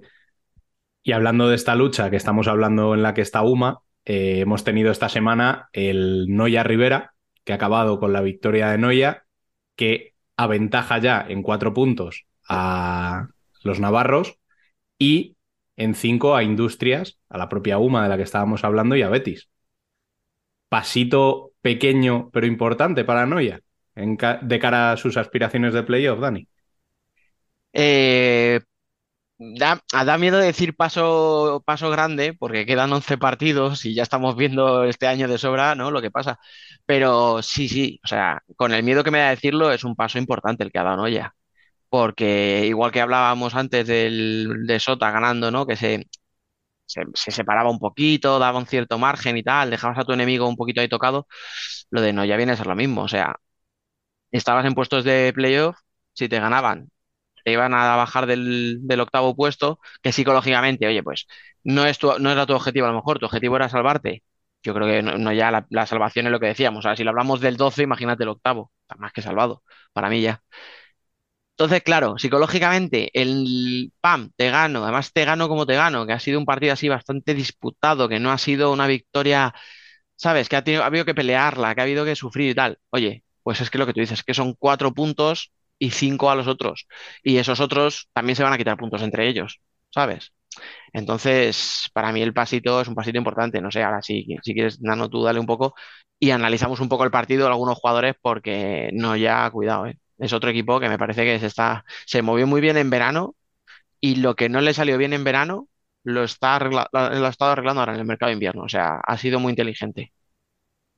Yo creo que sí un paso muy importante porque a un equipo como Noya, que seguramente su objetivo no era este, tener ese colchón de cuatro puntos es decir, oye, me puedo, me puedo equivocar. Tengo ahora mismo un partido de margen. Lo hace todavía aún más peligroso. Mm, sumado a que da gusto verlo jugar, eh, da gusto ver el ambiente que se crea cuando juega como local, eh, ya te digo que en, mi opinión se lo ve un paso muy, muy importante. Y por otro aspecto también, eh, Rivera, creo que ya si había alguna duda, creo que ya la ha disipado de, de- del todo esa era post-Pato que, que tanto se temía. Y bueno, se ve que, sigue siendo ese equipo que le gusta tratar bien el balón, que le gusta competir y que sigue sacando jugadores de, la nada, ¿no? Eh, por ejemplo, tenemos ese renacer a lo mejor de, Terry o, eh, o el momento que estaba viviendo ahora Bartolomé, ¿no? Que, a todos nos, nos está encantando y, y bueno, al final son partidos de los que gusta ver, son equipos de los que todos ese aficionado neutral, incluso el que es de algún equipo, creo que, que los tiene como su segundo equipo o partidos que, que te gusta ver y, y es un gustazo, es un gustazo que, que aparezcan equipos como Noya y se coloquen ahí arriba. Por la salud de, de nuestro deporte es muy importante. Que tú has puesto dos ejemplos, ¿no? Eh, Carlitos y, y Terry. Son dos jugones. Terry, además, el año pasado ya rompió a goleador. Carlos este año también está metiendo muchos goles. De hecho, mete los dos goles este, este fin de semana del partido. Eh, metió cuatro el, martes. O sea, es que ha metido seis goles en dos Dos partidos. partidos. ¿Sabes? Que, que es lo típico que este chico estaba jugando muy bien y llevaba goles. Pero parece como que esta semana de repente todos hemos dicho, hostia, tú, cuidado que es que ha hecho cuatro a Inter y dos en Noya. Y la putada para él, hablando claro, es que ninguno de los dos partidos le ha servido a Ya. nivel colectivo, ¿sabes? Entonces eso siempre te luce menos. Pero ¿qué le pasa? ¿Qué le falta a Rivera? Pues le falta, por ejemplo, lo que tiene Noya, un tío como Bruno Gómez.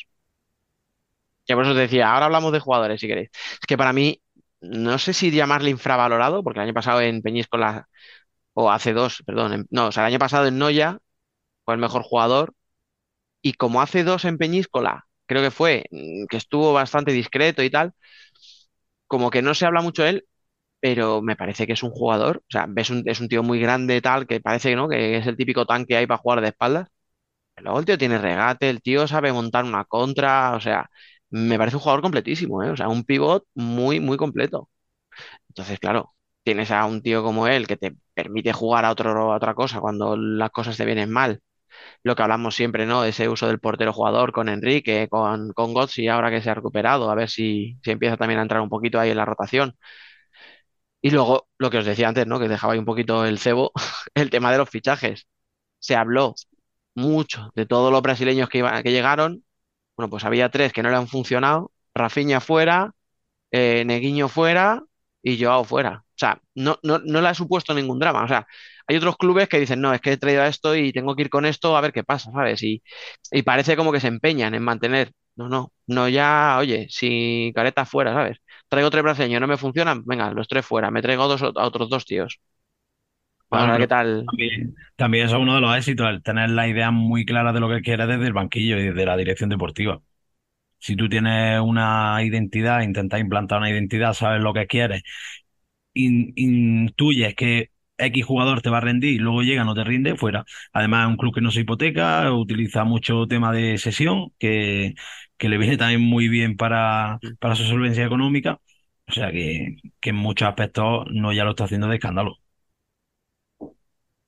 Mm, por eso te digo, o sea, a mí por eso te digo que es un club que, que me parece que está bastante bien gestionado y que me parece que está dando los pasos correctos. Cuidado, no para conseguir grandes cosas, que acaba de llegar, lleva dos días en primera división, pero sí como para intentar asentarse. Mm. Para que no sea pues una UMA que lo que decíamos, ¿no? Que subía, bajaba, subía, bajaba, subía, bajaba. O sea, me parece que está dando los pasos correctos para quedarse en primera mucho tiempo, a poquito que le vayan bien las cosas. Y una vez que estés ahí, Mm. al final, una copa, un playoff va a acabar llegando. No sé si Sí, ahora, además, en Galicia históricamente siempre ha tenido equipos en el top. Eh, llevaba unos años que, lo necesitaba y ojalá sea este. Vamos, eh, sabemos que, un club en Galicia eh, puede tener buena solvencia económica, eh, con ayuda institucional para mantenerse, porque ahí está el ejemplo de, los equipos de, femenino. Y por qué no, Eh, este club puede ser ese club gallego que, se asiente en primera división y lo que tú dices, que más, ta- más pronto que, que tarde llegue, llegue alguna fase final de bien liga o de copa. Por eso, por eso. Dicho esto, lo que te decía, no sé si será ahora o será otro año. Al final, los puntos que tiene, pues, oye, son puntos, son considerables, pero claro, quedan 33 puntos. Entonces, claro, y estás ahí arriba, o sea, no, no, no es lo- no le va a costar lo mismo a un Industrias o a un Rivera sumar de lo que le va a le costar a un Córdoba o a un Manzanares. ¿Sabes lo que te digo? Yo creo que Betis esta pelea le pilla lejos, sinceramente. No creo que tenga equipo para, para entrar en los playoffs. La UMA, lo que decimos, teniendo ahora la Copa de España, teniendo luego probablemente, ¿no? Otro cruce de cuartos de Copa de- del Rey. Que no ya también lo tendrá, ¿eh? Bueno, sí, Mm. cierto. Sí, pues, pues bueno, mira, pues a lo mejor ahí Rivera, que parece que ya ha cogido un poquito el, el ritmo, ¿no? No sé, no sé, va a estar interesante, ¿eh? La pelea del Sí, sí, octavo va a estar puesto. muy chula, muy chula. Sí, hombre, en principio ese octavo puesto y como se descuiden un poco los de arriba, espérate que no den un sustito alguno, ¿eh? Porque, en fin, de lo que tenemos por encima, eh, yo creo que habría que hablar de ese Valdepeñas perdiendo otra vez en el último minuto otro puntito que tenía ya ganado, ¿no? Estaba pensando, arroba Valdepeña, sí. Digo, te están mencionando a ti, por si no te habías dado cuenta. Pero volvemos a lo mismo, ¿eh? Son esos puntos perdidos por querer ganar. Es que claro, ¿quién le, pu- o sea, yo no le voy a criticar a un equipo que empatando pierde porque intenta ganar. Y, y lo más reseñable de este partido, ¿eh? Vimos cuatro doble penalti en un tiempo. Eso Eh, es, vamos, para marcar esta fecha. Pedir un que- deseo. exactamente, que cada año es el aniversario del doble penalti, eh, el no, 28 no, escucha, de cinco, enero. cinco, fueron ¿Cinco cinco. la primera fuera? Fueron los dos que mete Gadella y los tres más la repetición Eh, exactamente. que falla, que por Pero cierto, bueno, pi- pitados cuatro, que ya eso sí. cuenta. No, no, pitaron cinco. Cinco más la repetición, seis. Ah, vale, vale, vale. Claro, claro, claro. Ha quedado Falla, cuatro más. Claro, falla Lazarevich, falla otra vez en la repetición, mete Gadella, vuelve a meter Gadella, lo falla Bollis y lo falla el último. Ah, ahí ya me falla la memoria. Eh, no me acuerdo quién tira el tercero. ¿Solano? No. No, no recuerdo ahora mismo. No Ti- recuerdo. Son tres tiradores distintos y los tres, o sea, además de los tres, eh, los de Lazarevich te los para Juanjo, que por cierto, que por cierto, Juanjo, querido, si me estás escuchando, que no tienes 18 años, que llevas 300.000 partidos en la élite. Deja de adelantarte en los lanzamientos, que te ha costado una Copa de España. Que es que le metió unos tíos Lazarevich en el doble penalti y encima de que se lo para y le revienta, le dicen, pues hay que repetirlo porque te has adelantado de la línea. Juanjo, por Dios. Que luego encima el segundo se lo vuelve a parar y se va a hacerle un gesto al árbitro. Digo, pero, pero vamos a ver, vamos a ver que no tenemos ya 18 años, tío. No sé, me sorprendió mucho, ¿eh? Yo no sé de verdad si a lo mejor También, el gesto no. También ese partido piensa que la historia de los porteros, teóricamente es la portería del año que viene. Uy, la- Morbito, es verdad. Eh, Entonces, quiera o no, yo creo que también tendría que haber ese pique de, oye, que tú vienes aquí, que aquí ahora mismo el que está soy yo, ¿sabes? Y, Marcando territorio, ¿no? y bueno, y ahí en los dobles sí, sí ganó la partida, ¿no? Porque los dos del Pozo sí, sí los clavan y, y los de Valdepeña sí fallan, ¿no? Y lo estuve pensando, ¿no? Decía, sobre esta historia, decía, hostia, en la portería puede que haya ese piquecillo de decir, el año que viene compartimos, pero vamos a demostrar hoy quién manda, ¿no? Sí, sí, sí, ahí, eh, como un perrete ahí meando para marcar territorio, Juanjo. Muy bien. Mira, pues ya hace bien, Juanjo, lo que hiciste. Oye, me retracto de lo que he dicho. Va a venir alguien de fuera, hombre, aquí a quitarte tú. No, no, no, pero bueno, ah, eh, eh, a todo esto tú dices que, aleluya, pitaron dobles. Es que, claro, si todos los árbitros pitan como se pitó en esa primera parte, todos los partidos tendríamos 10 lanzamientos de 10 metros. Pues mira, no Porque estaría mal. Porque, claro, es que ¿sabes qué pasa? Que ahora yo lo veo, lo- o sea, yo veía las faltas y decía, si es que no me parece falta. Digo, bueno, o a lo mejor es que me han acostumbrado a que esto no se pite. Es que nos hemos acostumbrado a que, vamos, de la primera a la quinta pueden ser faltas, faltitas y faltones, pero es que a partir de la quinta tiene que ser falta más lesión, porque si no, no hay, no hay doble penalti. Entonces, eso tampoco puede ser, porque luego nos quejamos de es que no hay juego ofensivo, es que no hay goles. Hostia, es que defendemos como defendemos en muchas ocasiones. Entonces, a lo mejor si el, no te digo que sea el correcto ni uno ni otro, ¿no? Pero a, a lo mejor es más cercano a lo que vivíamos antes, ¿no? Ese, ese listón arbitral de que si hay contacto es falta. Sea la primera, la quinta o la séptima. Y si hay que tirar doble penalti, si es una regla nuestra, una regla propia del fútbol sala, ¿por qué no se utiliza? O sea, ¿por qué hay ese miedo a pitar la sexta falta? Es como, yo qué sé, si dejas de utilizar a, a los cierres.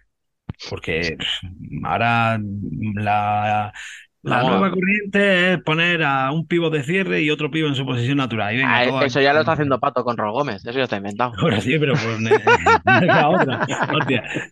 Pero si tenemos algo que es nuestro, que es el doble penalti, ¿por qué cojones lo hemos dejado de utilizar? Además, es que, eh, pero claro, nos meteríamos otra vez en la pelea de la normativa. Eh, el, do- el- el doble penalti, que, que- que los chavales dirán antiguos, que si son los antiguos, Claro, lleváis, sí, ra- sí. lleváis razón, no es el doble penalti, son 10 metros. Eh, es que es eso, era un doble penalti. O sea, estaba a Claro. 12 metros. Y, y, joder, hay gente que dijo, oye, esta infracción no tiene la recompensa que debería tener porque se fallan mucho, porque 12 metros es muy lejos. Y se dijo, pues lo acercamos a 10. Y, sea- y- y- y quitamos el mi casa, para que no haya más de dos partidos.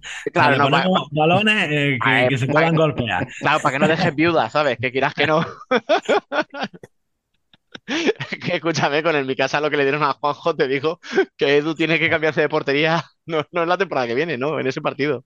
Porque Escúchame lo que, mata. que los dobles con los dobles auténticos, no los 10 metros de ahora, Sí. los dobles auténticos con mi casa ha- han causado bajas, ¿eh? Han Oye, causado bajas.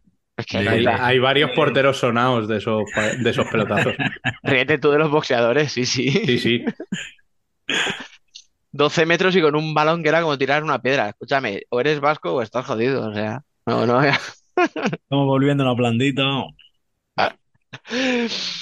En fin, si es que es lo que os digo. Es que mm, antes se decía, ah, que desde 12 metros no se meten goles, pues acercamos la línea a los 10 metros. Claro que sí, joder. Lo que sea por el espectáculo. Y ahora decimos, ah, es que mm, le, le ha metido el, el codo en el cuello, pero respira, sí. Entonces no hay no, entonces no es falta. Oye, a lo mejor deberíamos volver a Pero eso. eso, pero eso para la sexta. Para la segunda, con que lo sople un poco fuerte en la oreja, ya vale. Escucha, pero el, problema, y ahora ya en serio, es que los jugadores, o sea, tú ahora un cierre que tenga 25 años, vamos a ponerle, le dices, no puedes usar los brazos para defender y no sabe. O sea, le, le tienes que volver a, a enseñar, Pero porque ni ha cierre, crecido con Ni eso. al cierre, ni al ala, ni al pivo. Bueno, sí, sí, claro. Porque, porque tú el pivo, por ejemplo, en el momento que toca cierre y corta, lo primero que hace es manotazo al pecho y cortarle el corte. Sí, sí, Y- también. ¿Y por qué? Y, y- y lo utilizamos, sí, lo utilizamos. ¿Por qué? Porque nunca te van a pitar una falta. Claro. Es como los bloqueos. Los bloqueos te lo pitan cuando le da la gana. Metieron, metieron este año la norma de que ya a barrera, si bloquea barrera, si es falta sí o sí, pero los demás bloqueos se los pasan, vamos. y no pitan ni uno. Yo estoy harto, tío, en- del juego de 5 para 4 que se basa en bloqueos. O sea, el jugador que tienes libre lo utilizas para, para hacer un bloqueo. Esa es la táctica muchas veces.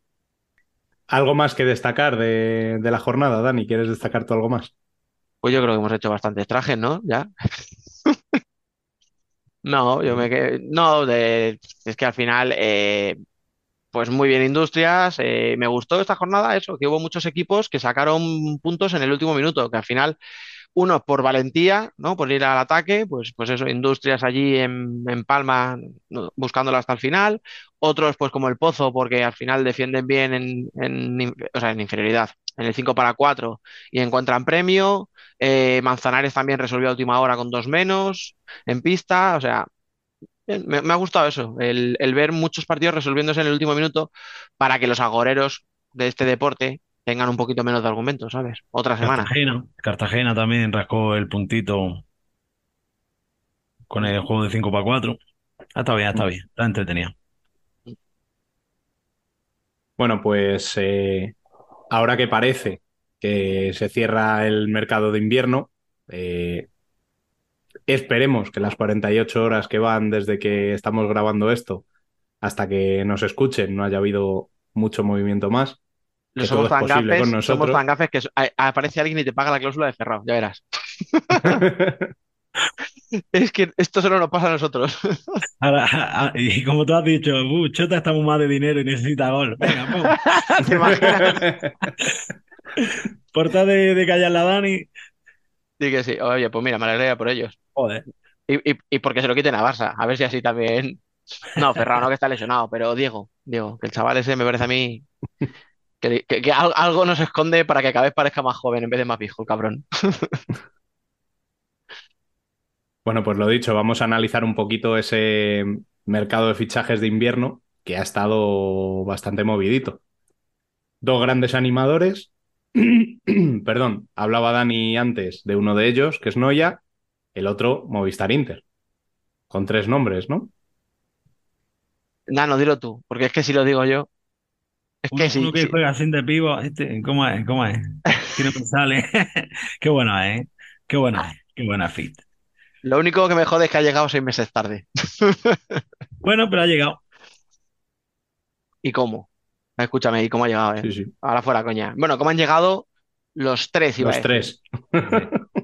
Porque Fitch sabíamos lo que podía hacer recién llegado a un equipo en España, porque el año pasado lo, lo- lo hizo con, con Manzanares. Pero es que Rubí ha salido de Levante y ha llegado aquí y ha dicho, como se llevará toda la vida. O sea, integradísimo con Pato, minutos desde el primer instante. Además, le está combinando mucho con Fitch. No sé si casualidad, por el hecho de que hayan llegado los dos, ¿no? Y no querer tocar otros automatismos, otros Mm. cuartetos y tal. Pero, joder, es que le utiliza para la defensa del 5 para 4 en primera línea. Eh, le utiliza eh, de ala posicional cuando lo necesita. Le utiliza de cierre en momentos puntuales. Y es que encima mete goles. Es que si no ha metido en todos los partidos desde que ha llegado, se habrá quedado Sí, en un partido. En todos, ¿no? No, no, todos. O sea, es que Fitz es una bestia, pero es que Ruby, cuidado con Ruby, que, ah, es que la cláusula 35 años, cuidado, pues ahí lo, ahí, ahí lo tienes. Por eso se le trajo. O sea, Pato en otra cosa no, pero ojo para los jugadores, me parece que tiene. Y luego, pues el chaval este, el 24, pues qué quieres que os diga. O sea, a mí ya, solo por ver el último baile de, de Pola con Inter, a mí ya me vale. Es que brutal. Además, es que son de esos fichajes que ya no solo lo que te va a dar en la pista, que todos sabemos el rendimiento que te va a dar, es recuperar ese, ese espíritu, ¿no? Ese espíritu de, de Inter, que, que la afición mm, se enganche. Yo creo que a lo mejor alguno que haya dicho que le cueste más trabajo ir al pabellón a ver los partidos, nada más que por el hecho de ir a ver a Pola, eh, va a ir, porque es que eh, Inter en esencia. Y por añadir lo último de Inter, ya no solo lo que está haciendo ahora en este mercado, es lo que se rumorea para el verano. O sea, Bueno. parece ese resurgir de, de volver a hacer un equipo arrollador, que, que ojalá sea así. Es que si sale Pablo Ordóñez, que es uno de los mm, mm, jóvenes más prometedores, y sale lo de Lazarevich, pues eh, escúchame, o sea, que vivan los Balcanes, tú. Sí, sí, sí. Porque, claro, o sea, ahora estamos con el brillo de los fichajes, pero es que Drahovski llevo hablando de él, o sea, moja siempre, tío, siempre aporta, siempre. Y, y además abre la alta, o sea, no te mete el 6-0, no, no, no, te mete el empate a uno, ¿sabes? Entonces, bueno, me parece que ha, ha fichado Inter muy bien este mercado de invierno. Luego ha tenido la mala suerte que ha tenido con las lesiones, porque te has quedado sin los dos cierres, te has quedado sin tu Sí. portero, o sea, la, la columna vertebral del equipo se te ha caído. Antes decía yo la coña de lo de Raúl Gómez de cierre, pero es verdad, o sea, No, está pero es que jugando. no, no le queda otra. Porque efectivamente no tiene más. Pues ha dicho, bueno, pues un tío grandote, fuerte, que, que va a aguantarme el choque. Y, y yo creo que con estos fichajes, joder, le están dando otra cara al equipo, ¿eh? Y luego, Mm. pues igual, o sea, de- es que lo decía antes de Noya, o sea, han sacado tres jugadores, han traído otros dos. Yo, Nano, eh, lo de Nico Rosa te lo dejo a ti como experto en futsal argentino, pero si es lo que apuntan, muy buena pinta también. Sí, la cuestión es luego el adaptarse aquí. Sí, maneras, pues todas las del mundo, potenciar todas las del mundo, pero el cambio es muy jodido, el cambio es muy jodido. Y, y quería también, eh, lo que estaba hablando un poco, ¿no? de, esa confección de plantilla. Tú fíjate que, que a lo mejor, por ejemplo, el partido de, de Betis no es el más brillante de los últimos de Inter, pero ha, ganado esa, esa pegada. Esa pegada que, en un partido que no sea el mejor, pues lo sacas, lo sacas con solvencia. O el otro día, por volver un poco a la Copa, ¿no? Que la tenemos tan reciente, te meten cuatro puñetazos y sigue ahí el equipo. Sigue el equipo entero y, con ganas de, de seguir al ataque y seguir proponiendo y, y en busca del partido. Y yo creo que, que eso que hablábamos de, de esa esencia de Inter que antes un poco caía en duda, ¿no? Sabíamos que cuando llegaba luego la fase final o el partido clave, estaban y lo sacaban, ¿no? pero puede volver esa pisonadora en lo que es la fase regular de, de las competiciones. Yo no voy a decir nada, lo has dicho tú muy bien y luego me acusan de ser demasiado interista, así que ya está. Hablando también de equipos que han traído varios nombres, tenemos ahí a Cartagena también, ¿no, Dani? Lo de Pablo que lo mencionaba Nano, me parece un fichajazo Mm. y además eh, con urgencia, o sea, se lo han traído ya, no lo esperaba al verano. Eh, y luego Josema, que me sorprende eh, que regrese Josema cuando lo habían cedido, cuando ya parecía que era el típico jugador, ¿no? Que una vez, eh, ya que sales una vez, ya como que te va a costar volver y, y volvió y además creo que el club lo dijo claramente, según llegó, que no, que no, que no era para volver a cederlo, que era para quedárselo. O sea que, que en principio me parece que se han reforzado muy bien. Es verdad que con todas las lesiones que ha tenido el equipo, pues me imagino que habrán intentado tener un jugador un poco, un poco de fondo de plantilla, ¿no? De este chico que conoce el equipo, que conoce a sus compañeros, que esté aquí, que a lo mejor va a jugar poco, pero que si tenemos otra plaga de lesiones, ¿no? Y los Juanpi, los Jesús, los no sé qué, se te vuelven a caer, pues que tengas ahí de dónde tirar. A mí me parece que también ha sido inteligente los movimientos que han hecho, incluso con la cesión de Amin Eso es, que, necesitaba minutos. Y ahí Rivera, no sé si ha sido Diego o quién lo ha pedido, pero ha estado listo porque al final han dicho, oye, que te sobran jugadores.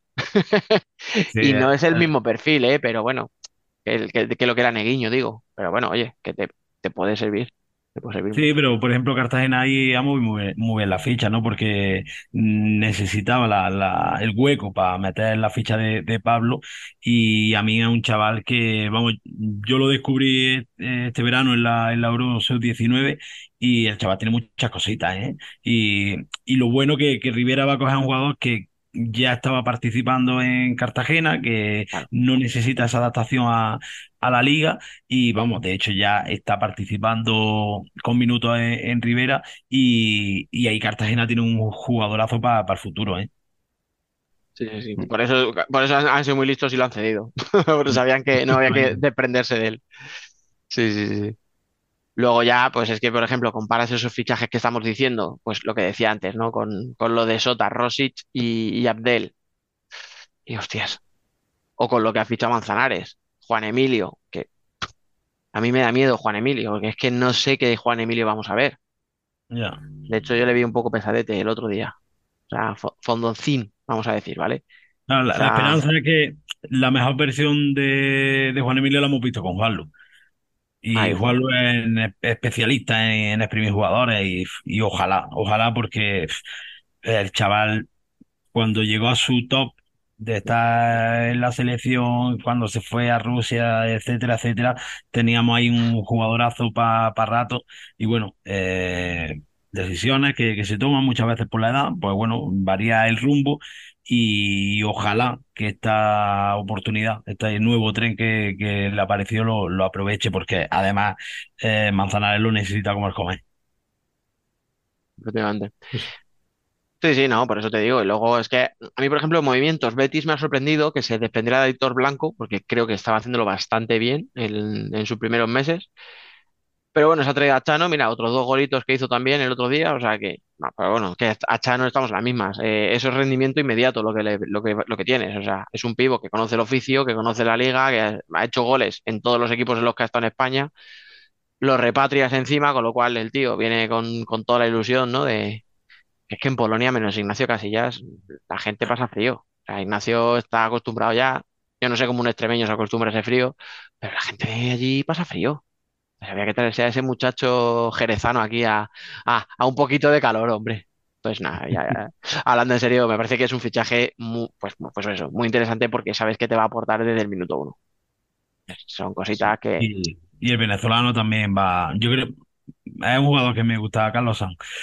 Eh, lo, lo llevo siguiendo tiempo y es un jugador que ya ha tenido su, su experiencia en, en Europa y creo que puede ser un jugador que, que aporte mucho al Betis, ¿eh? Y además um, cierra ahí fuerte, de estos duros, pero tiene buena salida de balón, buen golpeo. Yo creo que, que A, puede, puede rendir, ¿eh? a mí la, la pena es la lesión que tiene ahora, que le va a dejar, no sé si son cuatro semanas fuera, me parece que leí. Claro, en un jugador que llega en enero, si encima tiene ese problema, pero es lo que tú dices, ¿eh? O sea, yo estoy contigo. A mí me parecía, además, eh, un bólido, o sea, el tío, o sea, Mm. un cierre fuerte tal, pero que cuando salía, hostia, cogía la moto y, y lo que le he visto me ha gustado mucho. Sí, creo, vamos, creo que ha llegado tarde. Mm, Eh, pensando que, que lleva ya varios años a un nivel que pienso que, que podía rendir bien en la liga. Bueno, pues no sé si queréis comentar alguna incorporación más. nada, yo, yo creo que ya la sorpresa que nos dejen en estos dos días, ya cuando la gente diga, ¿y por qué no han hablado, por qué no han hablado de este? O que nos lo pongan en los comentarios, ¿no? Oye, que os habéis dejado no sé quién. Pues lo analizamos. Yo qué sé.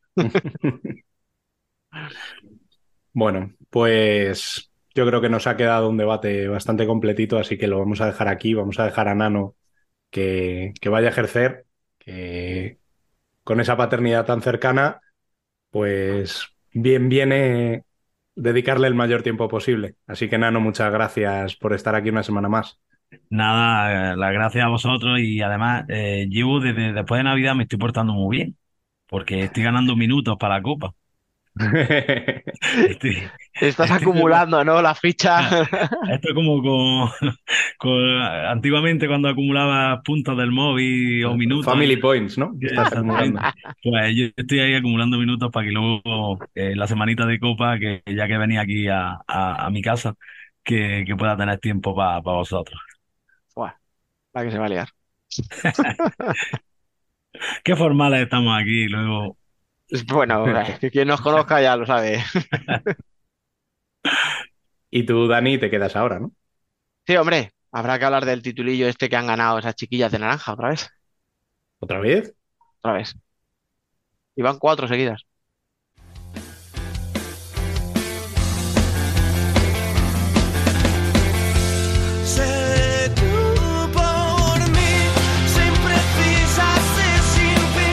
Nosotras también somos futsal.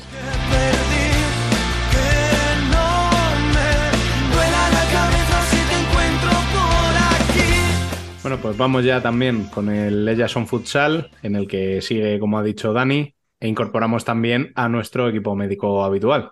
Franca, que muy buenas. Hola chicos, muy buenas. Alba Herrero, muy buenas. Hola, muy buenas. Bueno, vamos con el monográfico de la Supercopa, eh, ya que no ha habido nada más que analizar este fin de semana en femenino. Y vamos a ir eh, de atrás adelante, digamos. Eh, empezamos por las semifinales y analizando sobre todo el papel de aquellos equipos que no pasaron de ronda, tanto de Futsi como de, de Roldán. La primera semifinal, ese clásico Burela Futsi, que se decantó por 5 a 3 para las locales de Burela. Eh, Alba, ¿qué te pareció Futsi en ese partido? Me pareció que me pareció que hizo un buen partido eh, jugando como siempre juega Futsi, pero sí que creo que cometió demasiados errores atrás. Y una vez que cometes errores atrás con Burela, o con, bueno, sí, sobre todo con Burela, mm, lo pagas. Creo que tuvo fallos que no suele cometer y creo que, no, no sé si decir, le pudo un poco la presión de jugar en Burela contra Burela, porque Viejos fantasmas. partido, es que al principio del partido y vi como es un Futsi que no acaba de arrancar. Se pone muy prontito con el 1-0 en contra y como que le cuesta arrancar, le cuesta arrancar. Llegan al descanso bien, 1-1, parece que se recomponen y en dos jugadas te hacen dos goles. Dos jugadas que puedes haber defendido perfectamente. Sobre todo igual es más el segundo que, perdón, el tercero que el segundo. Pero aún así creo que son defendibles. Creo que son dos errores defensivos. Y te Yo. plantas un 3-1, Uf. dime, Dai, te dejo opinar a ti. No, no, no, no. No, termina, termina si quieres ¿No crees que análisis. son, ¿no crees que son def- errores defensivos? ¿No creo que se puede haber hecho más en, esas do- en esos dos Cre- goles? creo que son sí. bastantes más errores los de Futsi, ¿eh? Sí, O sea, no solo los goles, son los goles, es la intensidad defensiva en algunas jugadas, es, es que en ataque durante la primera parte no encontraron eh, huecos. O sea, yo para mí tuvo más, o sea, tuvo muchos problemas, ¿eh? Futsi, eh, en el partido. Eh, Yo me estaba fijando solamente en los errores de los goles, pero vale, sí. Eh, no fueron, no fueron los únicos, no fueron los únicos. Y aparte de defensa, eso es lo que dice Dani, le- les costaba el ataque. O sea, yo no he visto un Futsi tan espeso en ataque en toda la liga. Ni en la, ni en liga cuando juegan contra Burela, ni cuando han jugado contra Melilla, ni cuando han jugado contra Pollo. Eh, no. O sea, No había siempre título. muchos más tiros, muchas más oportunidades y, y no acababan de llegar. Yo te digo, Pero no, no había la presión de un título por medio. Ya, pero yo pensaba que esa fase ya la habíamos pasado, porque ya lo han Pues ganado. no, pues no. pues a eso, ahí va yo con lo de viejos fantasmas. que pensábamos que la liga, que la liga ya le había hecho a Fuji demostrarse a sí mismas que ya estaba superado el, el escollo aquel mental que tenían cada vez que se enfrentaban con Burela, cada vez que se enfrentaban, entiéndase, en los últimos tres años. Mm. Y tuve esa sensación desde el primer minuto de partido. Sea porque Belén no está acertada y te meten un gol a los 30 segundos. Sea porque juegas en casa de Burela y, joder, yo recuerdo que Ari en la previa, además a una pregunta que le hice yo en la rueda de prensa, dijo, me gusta jugar en casa de Burela, me gusta la presión en contra, me gusta que... Pero sin embargo, sea por esa presión, sea porque meten un, les encajan un gol rápido, no lo sé, sea porque la baja de Anita Luján, o porque Leti no juega, o porque tampoco está Yu, no lo sé, que al final son jugadoras que tienen esa veteranía y esa, esa experiencia, ¿no? En momentos tal. Es que son muchas cosas, pero yo vi a un Fusi, pues, que en ataque, tú lo has dicho, Alba, no es el Fusi que nos tenía acostumbrados, es que eh, empata y se tira el partido empatado 13, 14 minutos, o sea, es decir, que no fue un partido en el que se rompa muy rápido, tal, pero yo no sé vosotros, yo tenía la sensación de que Fusi en ataque no, no tenía peligro. O sea, que Burela le, costaba muy poco cortar sus, sus sí. ataques. Y salía rápido y salía a las decir, contras. Dani, que es que el gol de Futsi viene en una jugada de banda, viene a balón parado, o sea, no viene No de una, viene en de una jugada. que ellas crean, viene de un balón parado. Es el nivel que- del problema que estaba teniendo Futsi, es que no estaba llegando. Un equipo que llega con todo, que llega uf, 20.000 veces a puerta, que te marca una media de no sé cuántos goles por partido, no estaba llegando a puerta. Además, No, sí. Sí, de hecho, el comienzo del partido de Fursi eh, fue malo y cambia a raíz del tiempo muerto de Andrés Sanz, que es eso es claramente lo que dice. Podemos mover, podemos pensar, pero si no le echamos la intensidad que le están metiendo ellas, no vamos a ningún lado. Y a de ahí mejoró un poco Fursi, pero luego en la segunda parte volvió a desaparecer. Cuando encajó dos goles, Mm. Lo que ha dicho antes Dani, volvió otra vez el miedo escénico. Pero escucha, tú lo has dicho, o sea, empezaron, vale, te meten un gol en una jugada desafortunada, venga, ok. Pero te tienes que venir arriba, ¿eh? O sea, eres Sí. futsi, has demostrado este año que es que, joder, es que si otra cosa no tienes equipo es gol. Mm. Es que, o sea, tienes a Irene Córdoba, tienes a Vanes Otelo, ¿vale? Tienes a Ari. Tienes a María Sanz, que son cuatro tías que en condiciones normales, si las pones en cuatro equipos, pueden acabar las cuatro primeras en la clasificación de goleadoras. Mm. Digo, Y con en cuatro de 20 equipos, goles probablemente cada una. claro, digo en cuatro Sí. equipos para que me entendáis el tema de si tuvieran Sí, 30, separadas. 30 minutos por partido cada una y Sí, cada una en su posición, que al final, Ajá. ¿vale? Entonces, claro, con todo ese potencial en ataque, verlas que durante muchos minutos en la primera parte no eran capaces de generar Nada. peligro Mm. y el gol, como decía Alba, viene en una jugada aislada porque es un saque de banda que se la, queda, se la encuentra Irene Córdoba en la frontal del área sola, que vaya fallo también ahí de Burela. Y Sí, claro, yo no sé dónde estaba la defensa, ¿eh? Estaba por- por ahí. en, la- pero- en el 1-0 para mí falla un poquito Belén, en el empate pueden fallar un poco Caridad, pero claro, la diferencia es que en el empate es que le tiran a bocajarro, a 6 metros, un punterazo. Vo- Voy a decir, y lo voy a decir yo cuando no lo digáis vosotros, que la primera semifinal las porteras no estuvieron muy acertadas. Vamos a dejarlo Bueno, así. y en la segunda ahora llegaremos, pero tampoco fue para presumir, ¿eh? Y, y de la que podemos presumir fue más por ataque que en defensa, no porque lo hiciera mal, sino Sí. porque lo que le lució fue lo otro. Eh, no, porque escucha, en la segunda parte Marta mm, se No. come uno que, o sea, el 1-3 El o gol el de 3-1 Peque es, es, muy una- para es un tiro con la zurda que no va ni fuerte. Sea, es un Y tiro con la zurda flojito. saliendo de 5, que no acaba en gol mm, de milagro. O porque Emily hace lo que nunca hace, que es fallar un tiro así. De 30 Sí. metros sin nadie. Estuvo muy acertada. Pero bueno, ninguna la estuvo, ¿eh? Eso No, no, lo digo no, yo y ya está, no pasa nada. No pasa, no pasa nada. oye. No, es verdad que Caridad tuvo menos fallos, pero es verdad Pero porque que- tiraron menos. porque También exactamente. digo que igual hubiese tenido los, que no lo sé, ¿eh? claro, hubiese tenido igual los mismos fallos, pero si te tiran menos, pues por probabilidad, muy difícil. Ah, y luego, Sí. es lo que, eh, o sea, hace- ponemos el foco en las porteras porque al final es la última línea, digamos, ¿no? Y es la que más se le ve cuando la cagas. Pero si analizas el partido, yo estoy seguro que Andrés Sanz lo ha hecho o lo hará en estos días y hablará con algunas jugadoras y les dirá, no puedes defender mirando el balón y, si- No. y- y no, no, no- no entrando al balón. Es que ni siquiera te acercas. Es que hay goles donde se ve a, a jugadoras que se quedan a dos metros de la jugada mirando. Mm. Bueno, es que, es que hay goles que están tres defensoras con una misma jugadora y, y está Dani solísima esperando medio del área diciendo, bueno, cuando me queréis pasar el balón, Escucha, que sale Irene, es que son tres eso, eso, eso. Digo, no vas a decirlo. O sea, son tres Irene contra Irene. Samper, ¿eh? Y la chiquitina coge el balón, se lo lleva por, por Lleva. carácter, por raza, y, y le da un pase que a, a- Dani que está sola. Dices, ¿cómo puede ser que vayan tres Es a que por está una? sola. Eh, claro. Por eso, son, son, es un partido muy raro de futsi. Y yo además, mira, eh, nuestro compañero Miguel, que ha pasado por aquí muchas veces, eh, en la previa le preguntaba a Andrés Sanz, ¿no? Si le daba un poco, no me acuerdo qué palabra utilizó, si miedo, reparo, si se acordaba, ¿no? De, de aquel partido en Italia contra Benfica. Acordaros.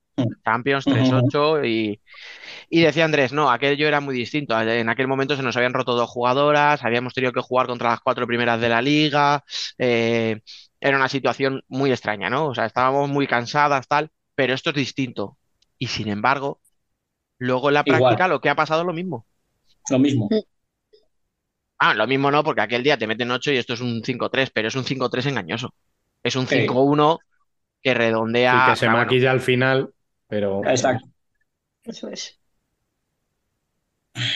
Ya os digo, yo me da, me dio la sensación de que en ese partido me faltaron jugadoras que dieran la cara. Becha, por ejemplo, que está haciendo una temporada muy buena, no se la vio. O sea, sol- solo se la ve en la pared del 5-3 con Ari, cuando ya no tiene nada que hacer. Pero no luce. Pero es que yo, yo no desta- destacaría a ninguna jugadora.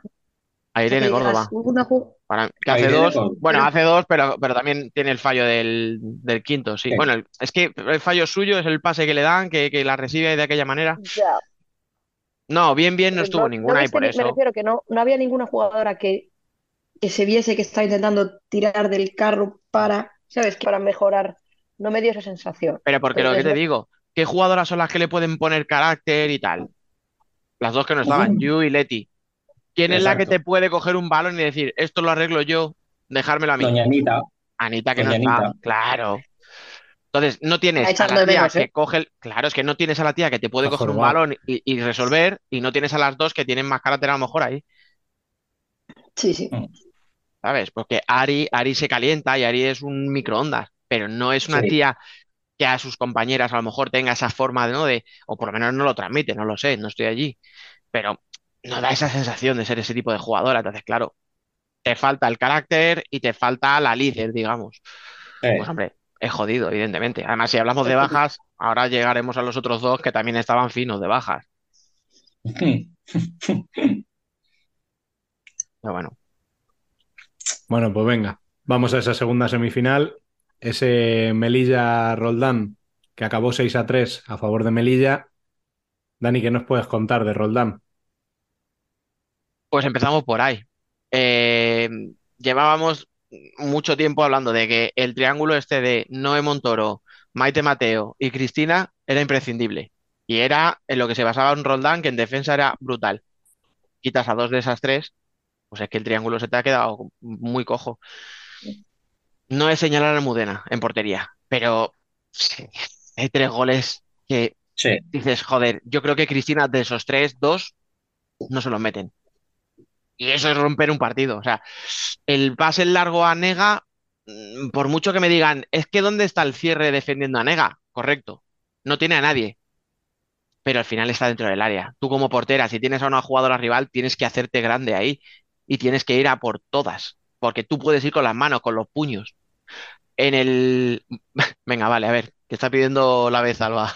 Sí, no, te iba, te iba- a decir, muy educada, ¿eh? Te iba a decir, has dicho, de esos tres goles, Cristina te para dos, pero es que yo creo que Almudena, otro partido, te para los tres, porque se lo hemos visto hacer. O sea, yo creo que tiene un mal partido, porque ha estado en liga, ha estado muy regular y ha salvado de muchas a, a Roldán. No es Cristina, pero me refiero que es un partido que, que se le complica. Yo creo que al principio, el, primer gol de con Nega se, se eclipsa y ya el segundo de con Sara ya no sabe.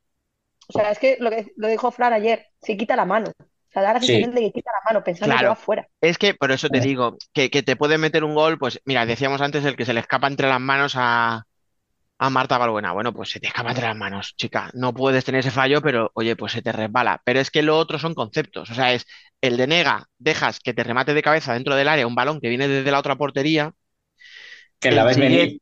Claro, el siguiente, por intentar anticiparte, está descolocada porque se ve lo que dice Fran, que cuando chuta Sara, quita la mano pensando que va afuera. O sea, ella, ella deja pasar el balón pensando que va afuera. O sea, no tenía bien situada la portería.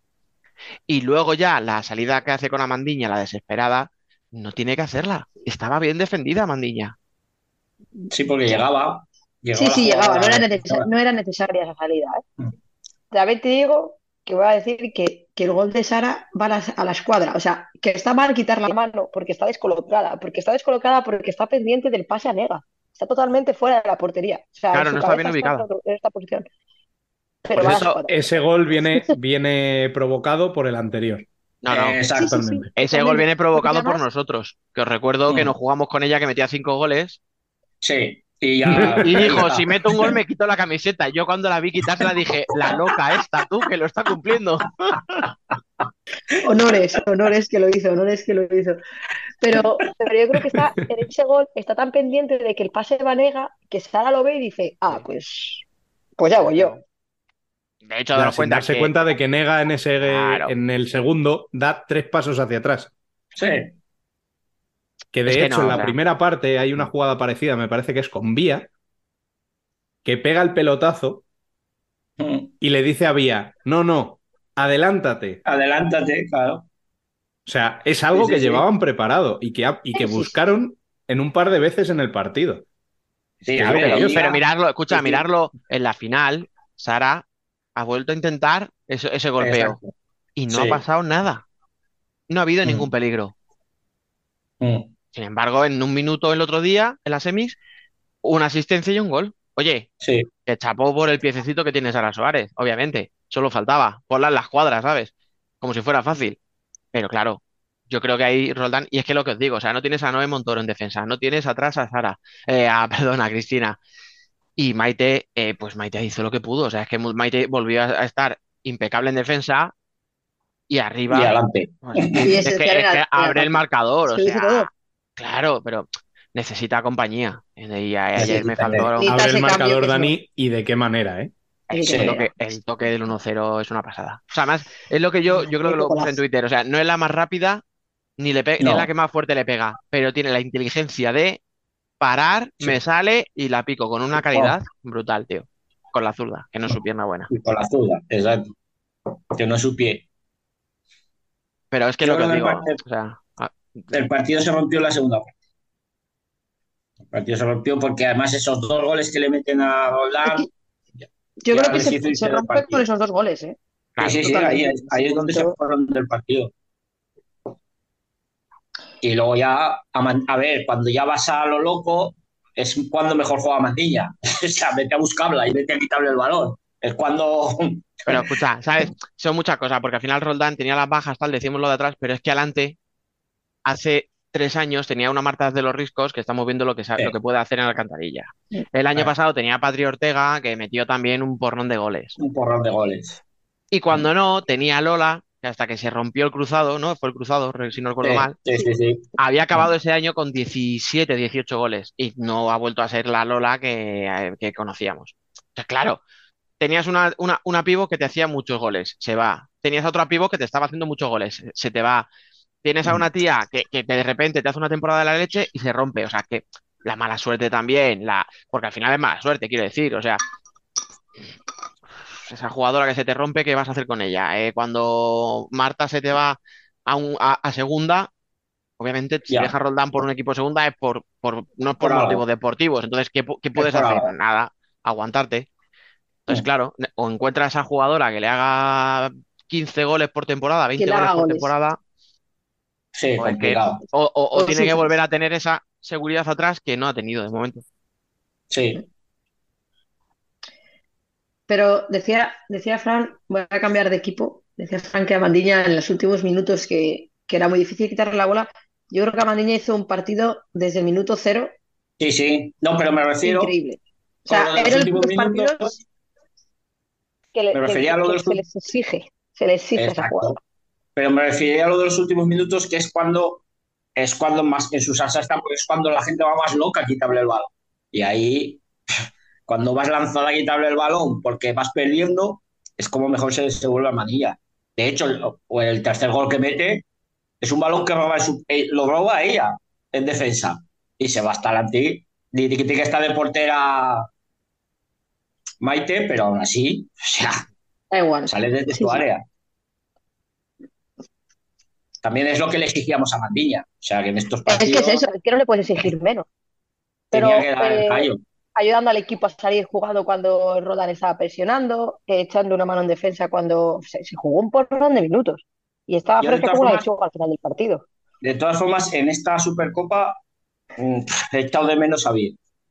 Bueno, a ver, veo que se, se os va a Melilla ya el, el debate. ¿Algo más que decir de Roldán o pasamos a la final ya directamente? Y honores. Honores para Roldán. Porque no tiene ni el potencial para fichar que tiene Burela ni Futsi, no tiene el dinero. el es que iba a decir el dinero. Es que Ah, cuando, vale. voy- cuando hablo de potencial voy un poco también a lo que tiran esas camisetas. Exacto. Eh. A lo, vale, a- a- a lo que atrae un proyecto de Burela o un proyecto de Futsi. Torreblanca, oye, tiene que ganárselo y está en camino de ganárselo, pero ahora mismo Torreblanca te atrae porque paga bien, ¿no? sí. Quiero No decir, por o sea, intuyo que cuando se traen dos años seguidos a las mejores jugadoras será que que en Chuche no les pagan.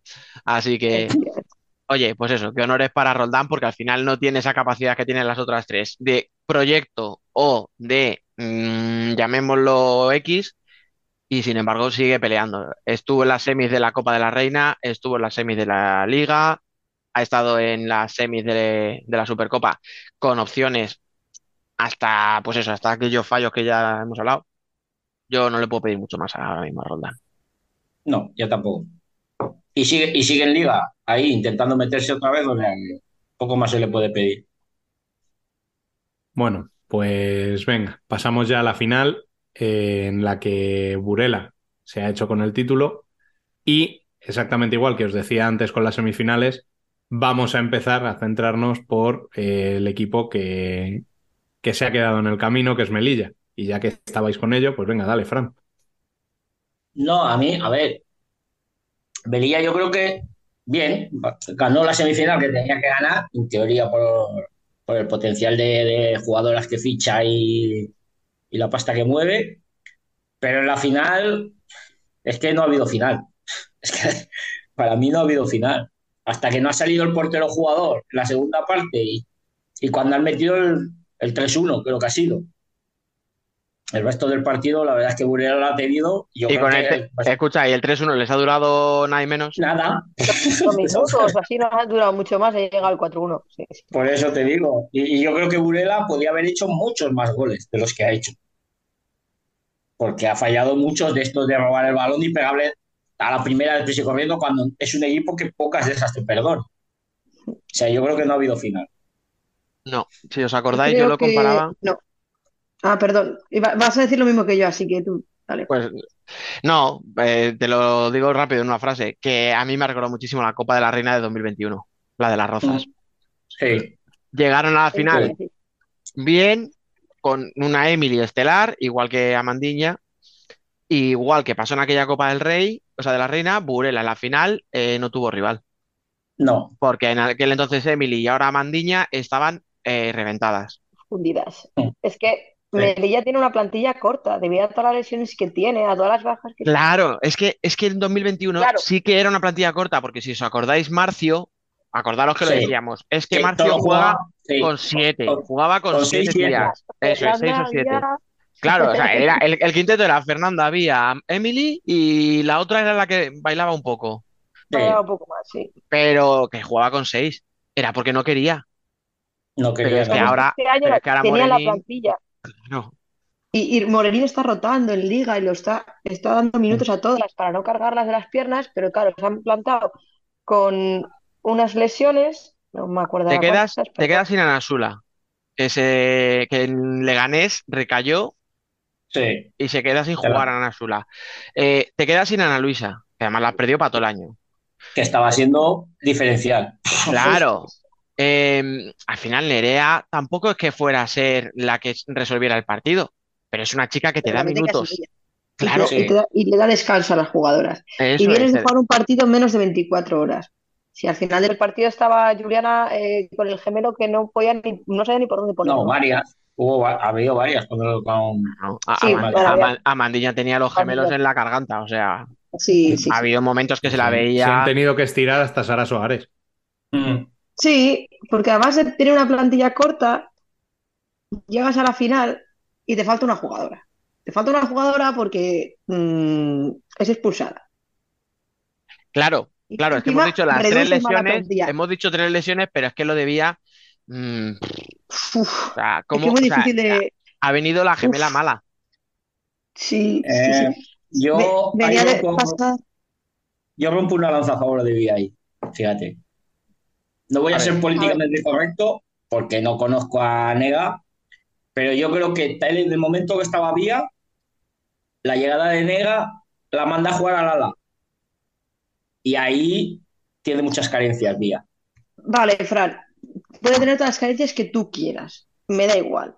No te pueden expulsar en dos partidos seguidos Ya. por doble amarilla. Sí, sí, sí. No, No, no, escucha, y no solo son las dos expulsiones, que es lo más grave, porque la, la del primer partido al final es más o menos hacia el final, y bueno, la segunda, la, la grave es la de la final. la de la final. Claro, Y mucho menos pero no solo eso. ¿Recordáis Perdón. una jugada de peligro en, los dos partidos? No. ni una. Es que ha sido intrascendente. Es que ese es el problema, que Vía, que lleva 26 goles en Liga, en en una locura, ha sido intrascendente en Liga. O sea, en Liga, en, en la Supercopa. En la Supercopa. No, no ha tenido ocasiones. Y yo, si os acordáis, lo hablamos en su momento cuando estaba Emily. Con Emily había una Vía que era estupenda. Se Mm. fue y Emily, o sea, y Vía se apagó. Llega Mandiña y Vía vuelve a romper. ¿Por qué? Porque necesita otra que se lleve el foco.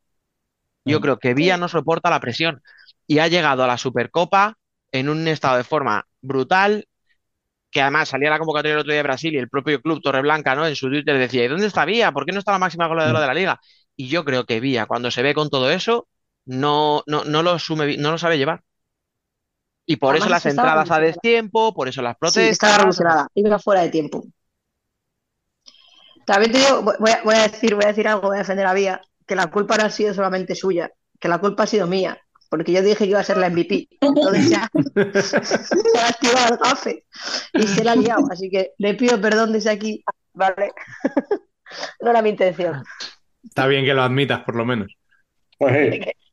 Es que cuando lo vi dije, bueno, pues ya la ha liado. Pero, No, escucha, pero en el fondo era una apuesta lógica. O sea, Sí. más allá de las bromas, era una apuesta Ella, lógica. es que viene siendo la mejor, eh, la mejor de la máxima goleadora de la liga, máxima goleadora de Melilla, con muy buenos números, con muy buenas eh, participaciones, pero es que ha llegado y, y no, no ha hecho, no ha hecho buena Supercopa, las cosas como son. Y bueno, la primera semifinal, pues eso, la excusan al final y tal, pero es que en la, en la final, si no me equivoco, o a mí me dio la sensación de que la primera tarjeta que le sacan no es por la falta, es porque luego va a protestar. Porque el, Correcto. el árbitro no tenía la tarjeta en la mano. Y cuando se gira le va a decir algo, la saca. Y la segunda, vamos a decir que, bueno, puede haber sacado la tarjeta como no haberla sacado. La tarjeta puede ser justita, pero no hagas eso. O sea, no hagas Pero no eso. hagas eso. No Pero hagas si eso, ya no es la tarjeta, eh, si el problema es que es una sexta falta. Y encima, la- Exacto. exacto. Yo creo que es más eso. Claro, con Mm. cinco no Pero hagas eso y la encima- tarjeta puedes, puedes eh, estar más de acuerdo o menos en que te la saquen. Que luego han mantenido el listón, porque hay otra exactamente igual, no sé si es de, de Dani o de Jenny, Sí. en la que es de segunda parte, que la ha sacado también. Con lo cual, Este- en el momento en el que el árbitro mantiene el listón, pues oye, bien sacada está. Pero, joder, es que la falta que haces es la no es sexta falta. Y no es Y es necesaria. totalmente innecesaria. Es por llegar tarde.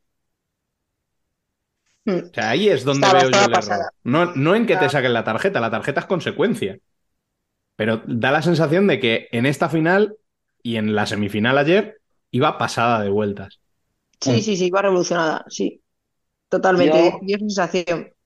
Os, do- os doy la razón. Y yo ahora quiero ver cómo la encaja Morenín en el equipo.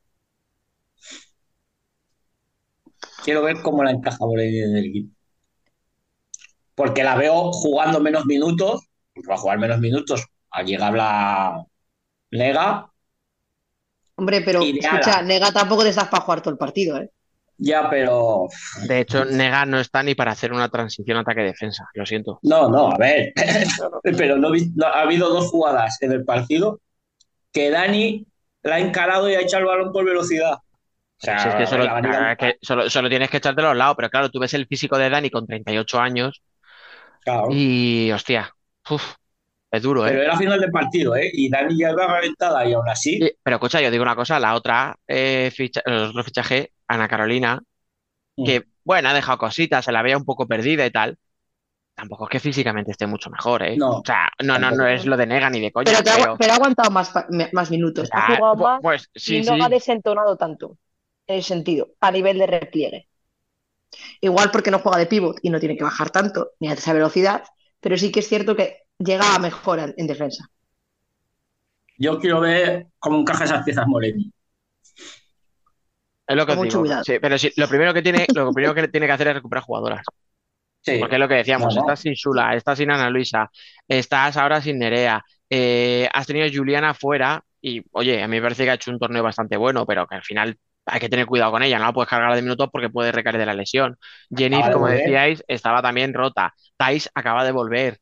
Eh, Claro, o sea, Eh, lo- los dos fichajes no puedes esperar que después de un año entero jugando, porque en Brasil, como siempre decimos, las temporadas van de enero a diciembre. O sea, ya vienen de jugar una temporada entera y ahora la vas a meter otros seis meses en una liga nueva, en una competición nueva, en y otro mucho país. más rápida. Eh, claro, o sea, quiero decir, es que son muchas, es que al final lo piensas y dices, ¿y qué te queda? O sea, ¿qué, le- qué te queda en el equipo? Estable. Cuatro jugadoras. Amandiña, Vía, eh, Lidia y poco más. ¿Estáis? ¿Estáis? Sí, sí, si no vuelve a recaer, que a mí me encanta, Sí, pero, pero, pero es tendente a, a- a lesionarse. Sí. Mm. Y ve- veremos lo que ha sido de lo de Nerea. Esperemos que no haya sido para, para, gran, Sí, para no, mucho tiempo. sí. Vamos a ver. Por la caída mal. Mala pinta tenía. Sí, su cara no ayudaba mucho, la verdad. Pero Bueno, esperemos no- que. escucha, nos han dicho por el pinganillo que, que ha salido por su propio pie. Sí, eso es cierto. Así que esperemos que- que, que sea lo mínimo posible.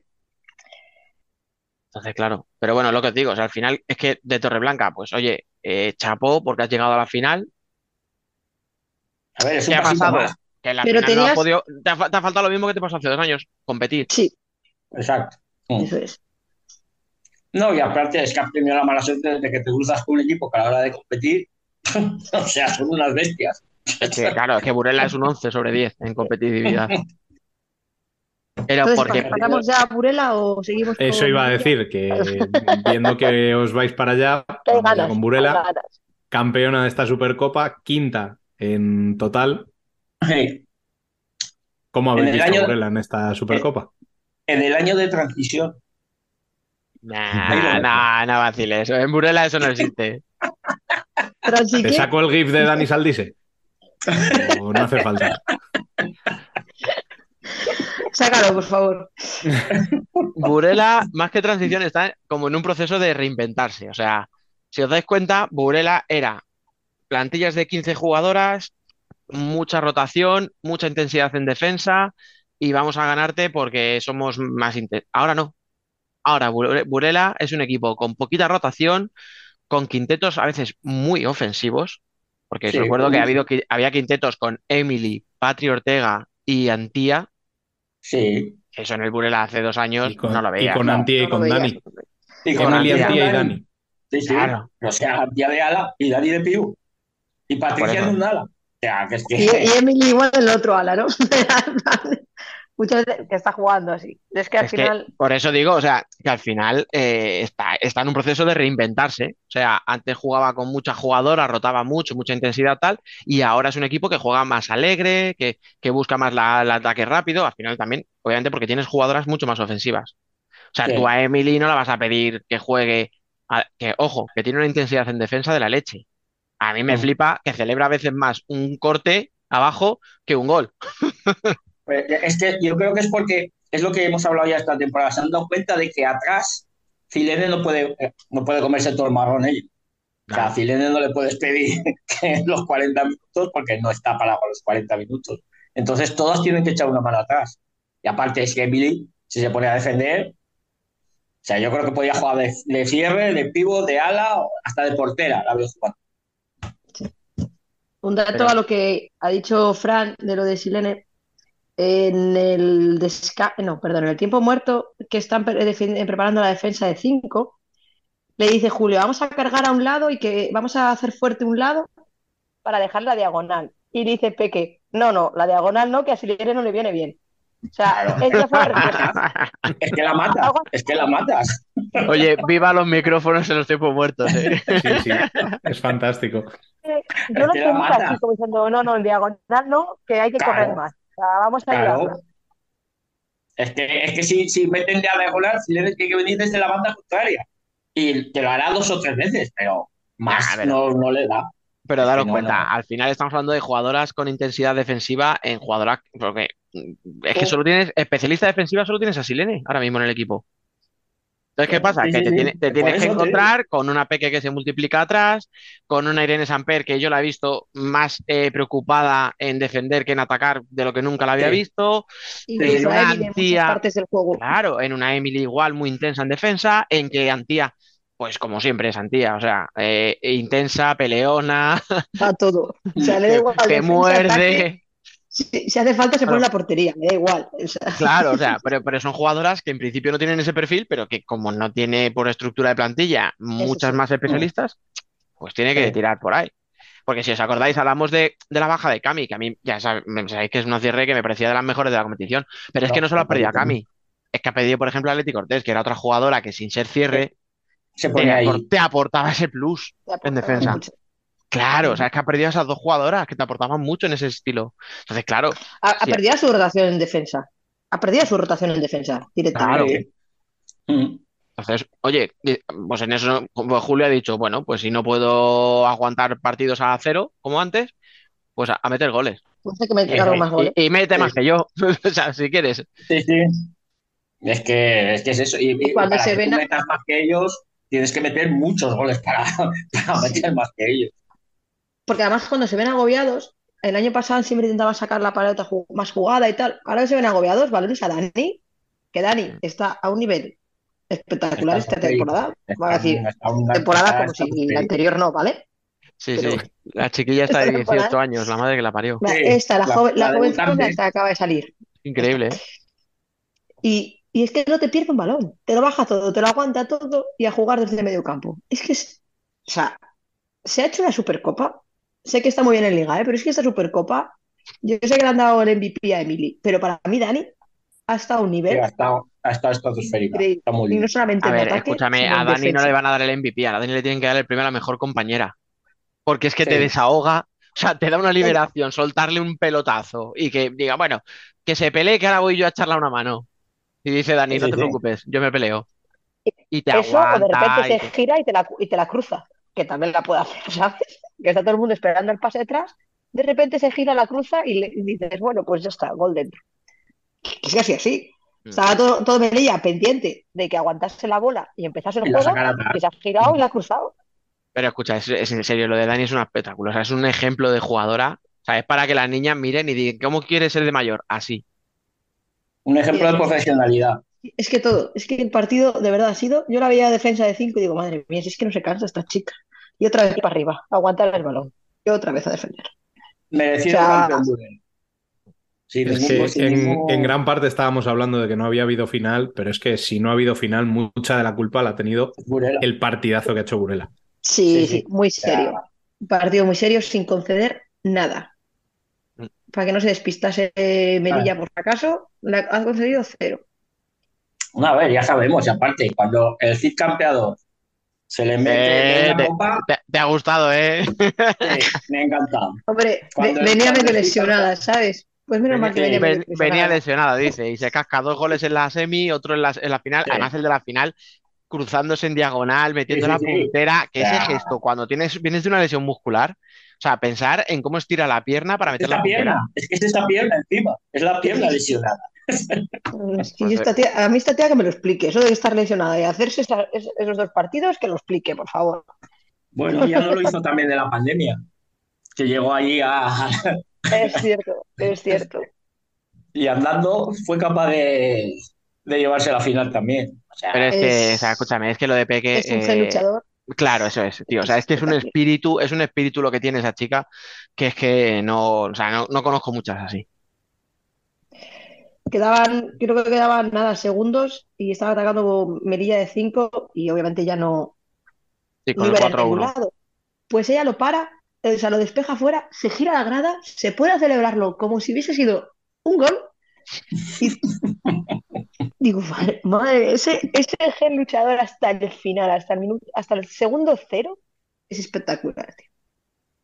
no, y aparte, aparte es que ya no solo el gen competitivo que tiene, es que de calidad va justilla también. O sea, necesita que le den clases, porque Sí, no sí. va, no va muy sobrada.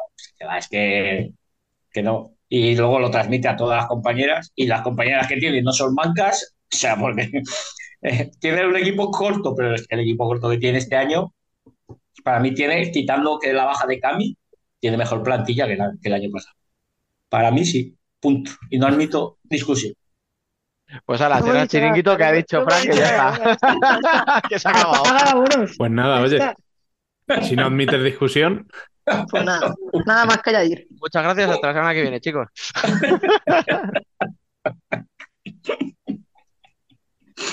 de verdad, ninguno vais a mencionar lo más importante de esto. Yo iba a preguntar, yo creo, creo que vas a decir lo mismo. ¿Quién ha ganado la porra? ¿Era, era eso lo más importante? Yo fijo que no. Yo fijo que no. Yo, yo, yo he fallado un finalista y mi MVP.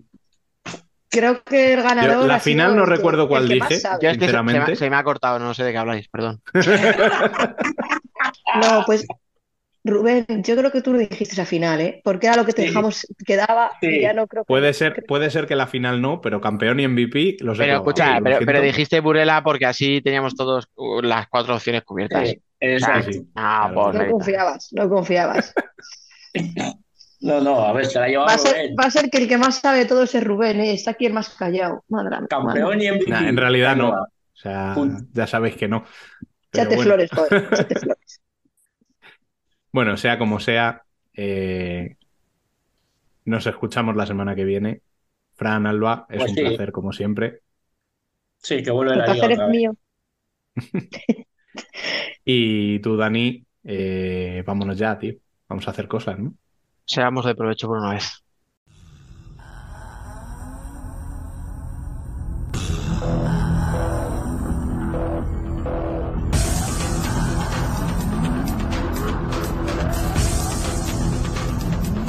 Worldwide Futsal.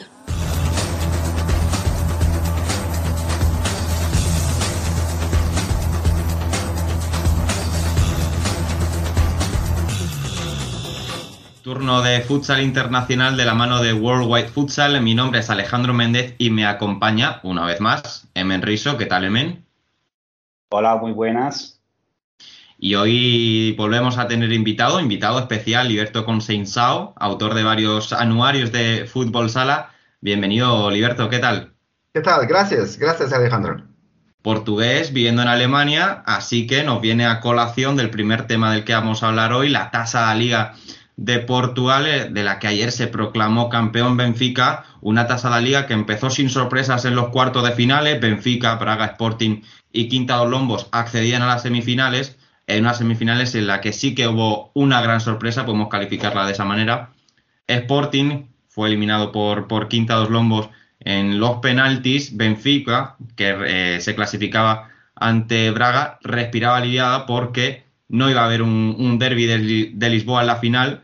Y ya comentamos aquí, tenemos siempre la misma broma, que en los derbis de, de Lisboa, Benfica prácticamente pierde todas las oportunidades, pero finalmente el rival fue Quinta dos Lombos, al que venció por cero goles a tres para levantar así el título de la tasa da Liga.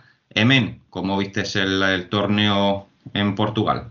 Bueno, eh, Sporting confirmó que Invencibles Armadas eh, no, no existen prácticamente. Como ya eh, el Barça nos dio una señal durante la Champions que todos, todo parecía que iban a la Final Four sin problemas, pero cayeron eh, eh, inesperadamente y ahora Sporting nos da, nos da otra sorpresa, digamos, en negativos para los eh, aficionados de Sporting. Y por fin Benfica aprovechó de esta, de esta, de esta situación, por fin Pulpis puede levantar su, su primer trofeo y enhorabuena para ellos.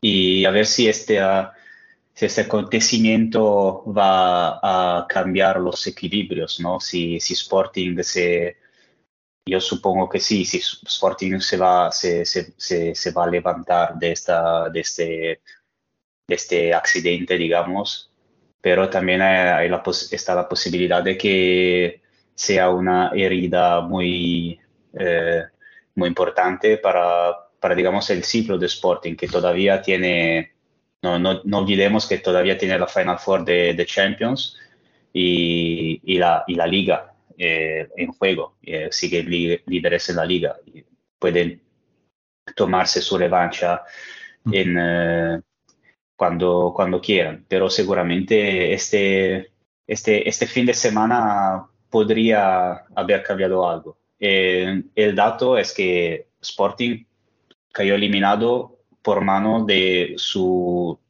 su futuro portero, porque todos dicen que Guita va a dejar Sporting el año que viene y que Schulte va a hacer su reemplazo. Y, y también hizo una gran actuación en la final de contra el Benfica, eh, donde pero por lo, el otro lado estaba también un gran Leo Gu- Gugiel.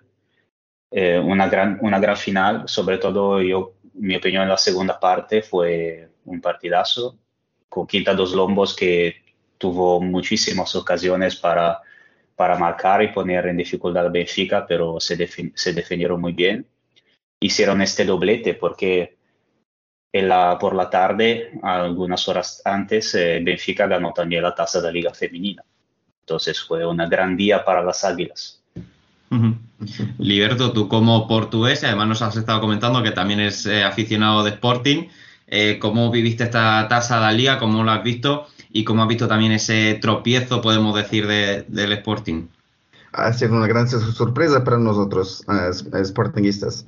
Pero puede pasar, porque el Sporting es muy fuerte, pero el futsal en Portugal mm, es muy fuerte. Y hay equipos como la Quinta dos Lombos, Braga, eh, Sport Salvo y, eh, y otras. Eh, no es, no es eh, tan fácil de, de ganar como, como lo era en el pasado. Y, y el Benfica está muy fuerte. Tiene muchos brasile- brasileños, muy buenos, eh, buenos jugadores, como por ejemplo eh, Rocha, eh, tienen a Artur, eh, Bruno Sintra, los jugadores que han, que han marcado en la final y, eh, y- y lo han merecido. Han sido la mejor, la mejor, el mejor equipo. Y, eh, y, eh, las mujeres de Benfica han ganado también la taza de la, de la liga. Y por eso, eh, sí, es la mejor equipo en ese momento, pero el campeonato es longo. Vamos a ver. Y lo comentábamos también la semana pasada en el programa anterior de Worldwide Futsal, ese triple empate entre Benfica, Sporting y, y Braga en Liga, una liga igualadísima en la, en la parte alta, ¿no? Sí, sí, muy, muy, muy, muy igualada. Um, el Sporting ha perdido en, en casa, en su casa, con- contra el Braga en, en el último minuto y después ha ganado a Benfica. Eh, y el Sporting ha perdido, con- ha perdido dos puntos con Caxinas, un equipo que, que es muy, no es muy fuerte. Y em, es eso, el futsal em, es muy fuerte en Portugal y, y va a continuar a serlo. Mm. Pues pasamos, si quieres, ya a hablar de lo que hemos estado comentando al principio, la introducción, esos anuarios de Fútbol Sala, unos libros en los que recopilas todo lo que ha acontecido en el panorama internacional mundial del futsal, recopilando eh, los ganadores de ligas de cualquier país en el que se juegue al fútbol sala, etcétera, etcétera. Lo primero, ¿cómo te nace esta pasión por el fútbol sala y cómo surge la, la idea de hacer estos libros? Um, la principal razón um, quería que el eh, futsal uh, fuese, fuera um, un deporte olímpico. No lo entiendo porque, porque el futsal no es olímpico. Y el futsal se juega en casi todos los países. En África hay muchos países, en Uganda, por ejemplo, Zambia, Botswana, Namibia. Um, ellos han- tien- tienen campeonatos uh, muy competitivos y, tem- tenemos que comenzar, comenzar, empezar con, esos países. Y por eso eh, he hecho lo que he hecho. Ah, me da placer, me gusta, me gusta la estadística, me gusta mm, el futsal, el fútbol. Hay anuarios de fútbol todos, todos los años y he pensado, ¿por qué no hacer un anuario de futsal? No hay. Y es eh, una, mm, una buena oportunidad para poner el futsal ah, en el mapa y, y de promover la- nuestra, nuestra modalidad y hacerla olímpica. ¿Y cómo haces estos eh, anuarios? Porque, como he dicho, incluyes prácticamente todos los países del mundo. Algunos de ellos se hará dificilísimo. Ahora te preguntaremos eh, cuáles han sido los más complicados. Eh, pero ¿cómo, cómo se hace todo este trabajo? Porque imagino que es eh, un trabajo bastante eh, largo y, y complicado, ¿no? Es un trabajo de pesquisa. Am, hay países, eh, por ejemplo, voy a daros un, un ejemplo. Ah, he contactado muchas personas de, de la República Centroafricana para, para saber si, si ellos eh, tienen futsal. Ellos no, no conocen, no conocen la, la- modalidad, el, el deporte. Y, y tengo que, que hacer una relación con el fútbol y con la situación política y económica del país y muchas veces ah, consigo am, tener, obtener siempre informaciones. Es muy interesante. Mm. ¿Qué, qué dificultades? Has comentado que hay países en los que no conocen la modalidad, que lo tienes que relacionar con el fútbol. ¿Qué otras dificultades te pueden llegar a surgir cuando estás eh, buscando información sobre algún país? Sobre todo la lengua árabe. El árabe es muy eh, complicado. Por ejemplo, hay, hay países como el Líbano, la Siria, am, Arabia Saudita. Am, no es muy fácil de obtener información por causa, por causa de la lengua, pero hay siempre eh, una oportunidad para, para hacerlo. Por eso no hay obstáculos. Y has Sí, comentado. entiendo, Sí. no, entiendo, entiendo tus dificultades porque Yo, a mí me gusta, a mí me gusta compartir enlaces de partidos, ¿no? Sí. eh, sobre todo durante las eh, competiciones internacionales. Y muchas veces la, la- la- la entidad que organiza estas competiciones no ayuda, como te hablo de UEFA, de la AFC, de la, digamos, de las eh, hermanas pequeñas de FIFA. Y, y siempre es un eh, buscar, eh, ¿cómo se dice futsal en una lengua? Y buscar, eh, y buscar enlaces por tu cuenta, porque la el- los eh, organizadores no, nunca te van, eh, te van a ayudar. Y me imagino tú contactas directamente con personas que trabajan en la, federa, en la, en la FA, en la Federación de, de Fútbol del país, o buscas a eh, gru- grupos de Facebook o perfiles, porque no, esto me, puede, puede ser útil también para mí como, como, método, como método de búsqueda. Desgraciadamente es muy difícil de tener, de obtener información eh, de la FIFA, de la UEFA, de las eh, federaciones. No, no, no, no, hay, no hay. He, he intentado, pero mm, no vale la pena. Y por eso tengo que hacerlo por otros medios. Eh, pero, pero se hace, se hace. Pero eh, es una Buscar, pena. eh, Sí, sí. buscar otros locos como nosotros. Sí, sí, sí, sí. Hay siempre, hay siempre eh, los, eh, los diarios, ah, hay siempre información, eh, lo puedes hacerlo, pero sería más, más fácil si la UEFA y la FIFA, la FC, ah, la CAF, OnBall, am, he intentado contactarles, pero no he obtenido una respuesta. Y por eso tengo que hacerlo solo y con poquita ayuda, pero se hace. ¿Y algún país que te haya resultado particularmente difícil que recuerdes? Oye, este país me costó muchísimo encontrar información, alguno que destaque en particular. Muy difícil de, de- de decirte. Eh, hay, hay ah, los países africanos, los países africanos, porque am, eh, y algunos también en em, CONCACAF, Sí, eso te iba a preguntar, sobre todo la zona del Caribe. del Caribe, porque ellos tienen siempre eh, dos fases, ah, apertura, clausura. Clausura. y, eh, y- y tienes que trabajar las, las tablas, ah, y Ujú. tienes que, que obtener información y, y- y no hay una información compilada, tienes que procurarla. Y muchas veces para, para inserir los resultados en las tablas tienes que, que pesquisar. Y es mi trabajo. Y ahora, justo lo contrario, algún país que tú pensaras, guau, de este país me va a costar mucho encontrar información, pero luego haya sido sorprendentemente fácil. Marruecos, Marruecos eh, ha, sido, ha sido muy fácil, Australia también ha sido muy difícil.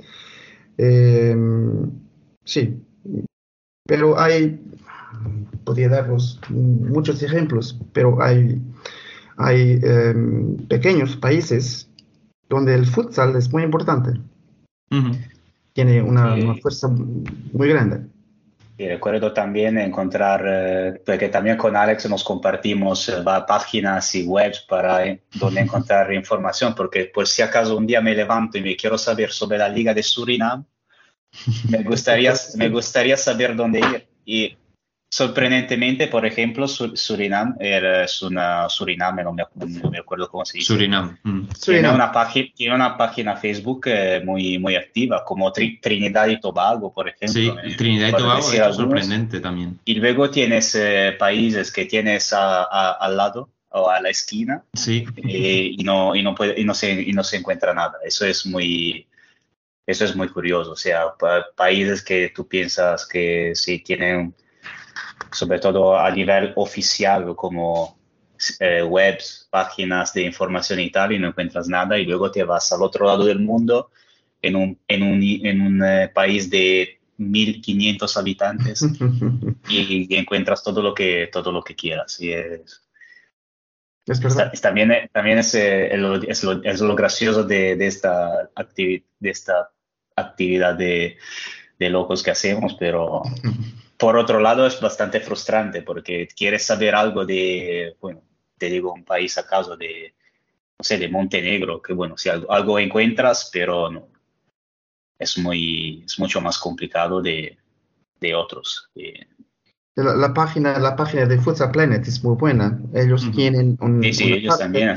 donde vas, eh, donde tienes toda la información de los, de los campeonatos y me queda muy, muy, muy fácil para mí de analizarlo. Pero, mm, por ejemplo, Argentina no está allá porque Argentina es muy difícil de, de tener información. Y es muy difícil de compilar la información eh, en Argentina porque hay mucha información, pero está toda separada. No hay un, un local, un website donde puedes eh, compilar toda la información. Para, te, te, te vamos a dar algunos contactos para Argentina. Para Gracias. Gracias. Entonces, claro, no- si no nos ayudamos ya entre nosotros, no, no nos queda otra. Aquí Sí, hay por eso que- digo, o sea, Futsal Planet hace un Sí, gran sí, sí. trabajo, Futsal Focus, eh, es todas estas webs, pero son todas personas que empiezan a hacer esto por una pasión y porque han visto algo que faltaba, Mm. Por, eh, porque los que tendrían que hacerlo no lo hacen o no, o no lo hacen bien. Pero es eso, la, porque luego está, bueno, si hablamos de, de Luca Ranocchiari, de Stephen, de Futsal Focus, eh, es, es gente que hace un, un trabajazo, pero Sí, sí, es, por supuesto. es, es- es- somos todos que hacemos algo que debería hacer otra gente. Pero tengo bueno, menos decir- mal, menos mal que estamos nosotros. Sí, ten- tengo que deciros algo. No, no, hago- no hago este, es esto por, por dinero, no es por dinero. Ujú. Me- No, me- claro. porque no, no gano mucho, mucho dinero con esto. No, no No, es- aquí yo por lo menos, ni yo ni Emen tampoco ganamos dinero por esto, y eso sí, es lo sé. Nos da placer. Y es, efectivamente Es un placer, esencialmente. amor al deporte. Sí, sí. Y por eso em, hacemos lo que hacemos. Mm. Pues yo creo que para terminar con el tema de, los libros, cuéntanos un poco dónde los eh, podemos adquirir para que todo el que, el que quiera que, que pueda comprarlo. Hay una edición de 2021, eh, una edición en Kindle, em, lo he publicado por Amazon em, y eh, en ello pueden encontrar todos los países del mundo, hay informaciones muy, muy precisas em, sobre los campeonatos, ah, hay tablas, hay un relatorio para cada país con datos geográficos, hay también, ah, cuando se puede, hay países que no tienen futsal. Pero los países que tienen futsal, tengo una, una lista de, de los campeones de, de campeonato de liga, de copa, em, y claro, las alineaciones cuan- cuando, hay finales en los playoffs ah, de todos los países del mundo, em, siempre que sea posible. Para este año, para el año pasado, 2022, he dividido em, los libros en continentes. Eh, hay un para Europa, América del Sur, em, CONCACAF, África, Asia y Oceanía. Ujú.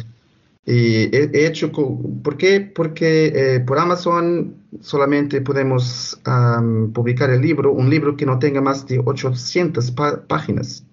Mm. Y eh, el libro tiene siempre más de mil páginas por año. Por eso no, no hay la posibilidad de, de publicar solamente un libro. Lo quería, pero es imposible. Y, eh, y en este año eh, voy a publicar en marzo, abril, el eh, Yearbook of South American, um, um, el anuario de América del Sur Ujú. um, para 2023. El libro de Europa es el único que no está publicado por, eh, por Amazon por una, una cuestión de formatación. Está publicado por eh, uh, Nobles, ¿cómo se llama? La editora. Uh, Barnes and Nobles. Ujú. Ah, sí, aquí lo tengo, Barnes and Noble. Barnes and Nobles.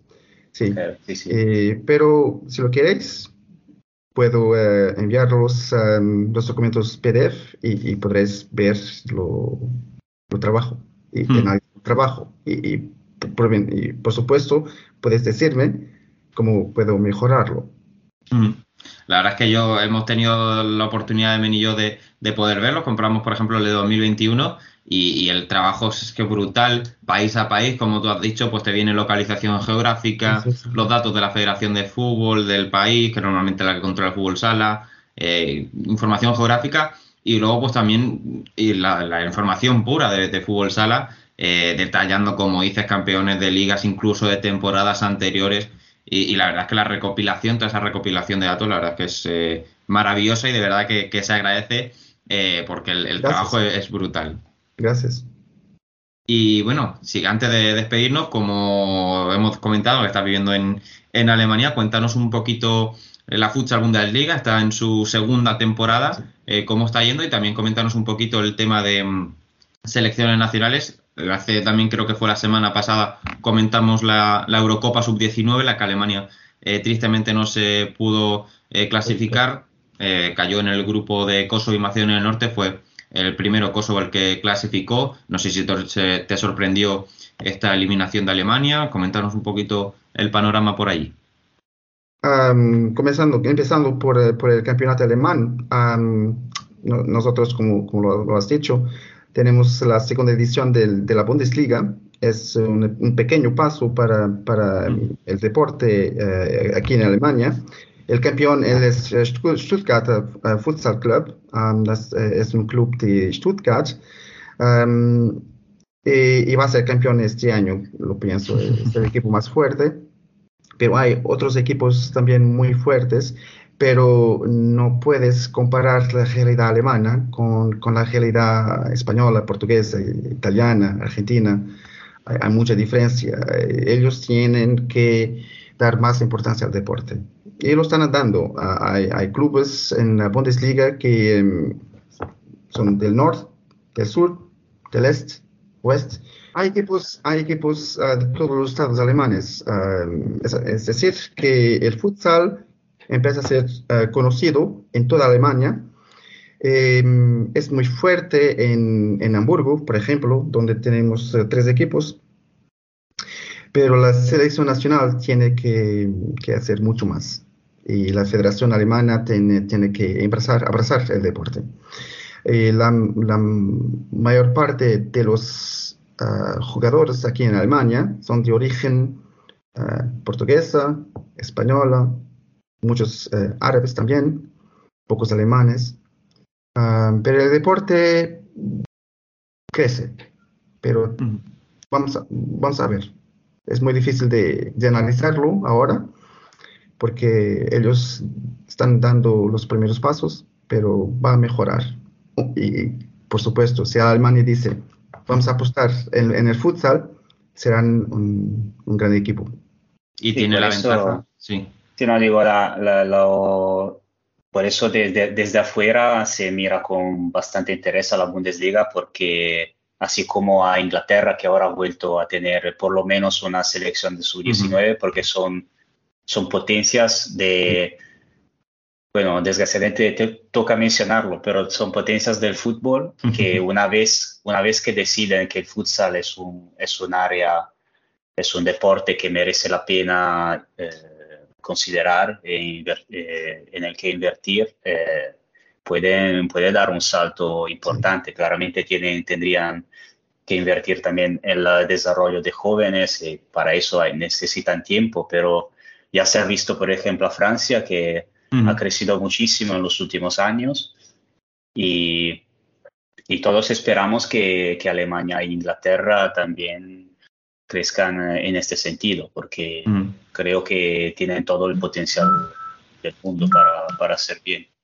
Sí, por supuesto. Eh, En Inglaterra hay un pequeño problema porque ellos tienen dos campeonatos em, con dos entidades diferentes.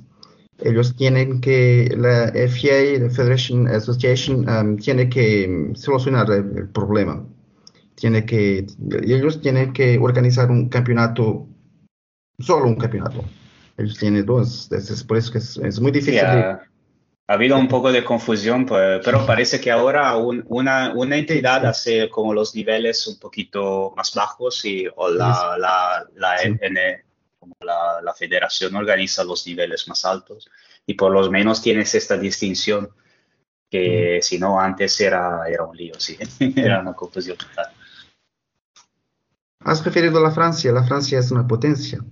Um, Touré, uh, un jugador francés, ha asignado Sí, por el Barça. Barça. Muy Y buen aquí.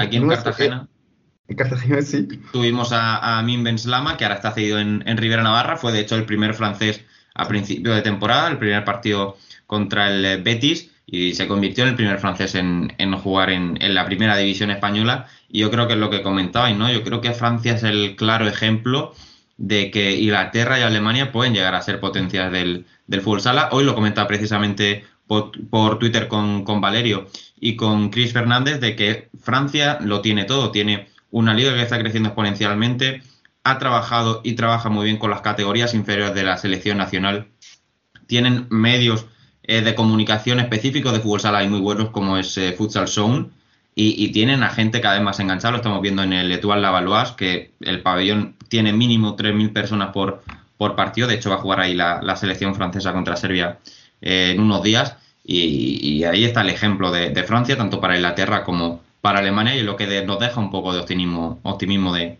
de cara a estos eh, dos países, la verdad. Sí, sí, eh, a nivel de, seguramente a nivel de construir una comunidad, una community y crear seguimiento, lo están haciendo muy bien. Luego, claramente, los resultados deportivos son eh, otra, otra categoría de reto. Sí, sí, eh, sí. Y y ya lo, ten- ten- lo tienen, yo creo que es mucho más eh, complicado. Deberían, ya lo que hicieron en 2018 creo que era, ¿no? El, ese 4 a 4 con España que casi se clasifica. Eh, o sea, es, a ese, llegar a ese nivel para llegar a competir para títulos, creo que tendrían que mantener este nivel eh, Ujú. de trabajo eh, para varios, por varios años, pero seguramente a nivel de mediaticidad, de visibilidad, de crear una pasión, seguramente son, están haciendo un gran trabajo. Pero pienso que Francia en este momento está en el segundo nivel. Por- Sí, Hay países como Portugal, España, Argentina, Brasil, Italia también, Rusia también, ah, son muy A fuertes. Italia ya, adiós. Sí, Hombre, Italia, Italia de momento sigue. Yo creo que deportivamente la veo más fuerte que Francia ahora mismo, pero sí que Francia la vemos escalar cada vez más y, y dentro de dos, tres años yo lo veo en ese escalón alto compartiendo mesa con Portugal, Argentina, España, incluye a Italia también, Emen. No, no, no te pongas triste. eh, Rusia. Italia y Francia ahora mismo que Italia ha bajado a ese nivel. Francia ha subido a ese nivel, está más o menos en el nivel de las, eh, de las selecciones de los Balcanes, como Serbia, Croacia. Sí, Eh, Es, un buen, es un buen nivel, pero eh, no, no llega para ganar, para ganar títulos, no. no, no, no, no es, no es lo suficiente para ganar. Pero seguramente para, para competir, seguramente. Sí, sí, sí. Mm. Y alguna sorpresa de vez en cuando, pues eh, siempre, siempre ocurre, la verdad. Y, y la Francia, la Francia tiene, como lo has dicho, Alejandro, buenas infraestructuras.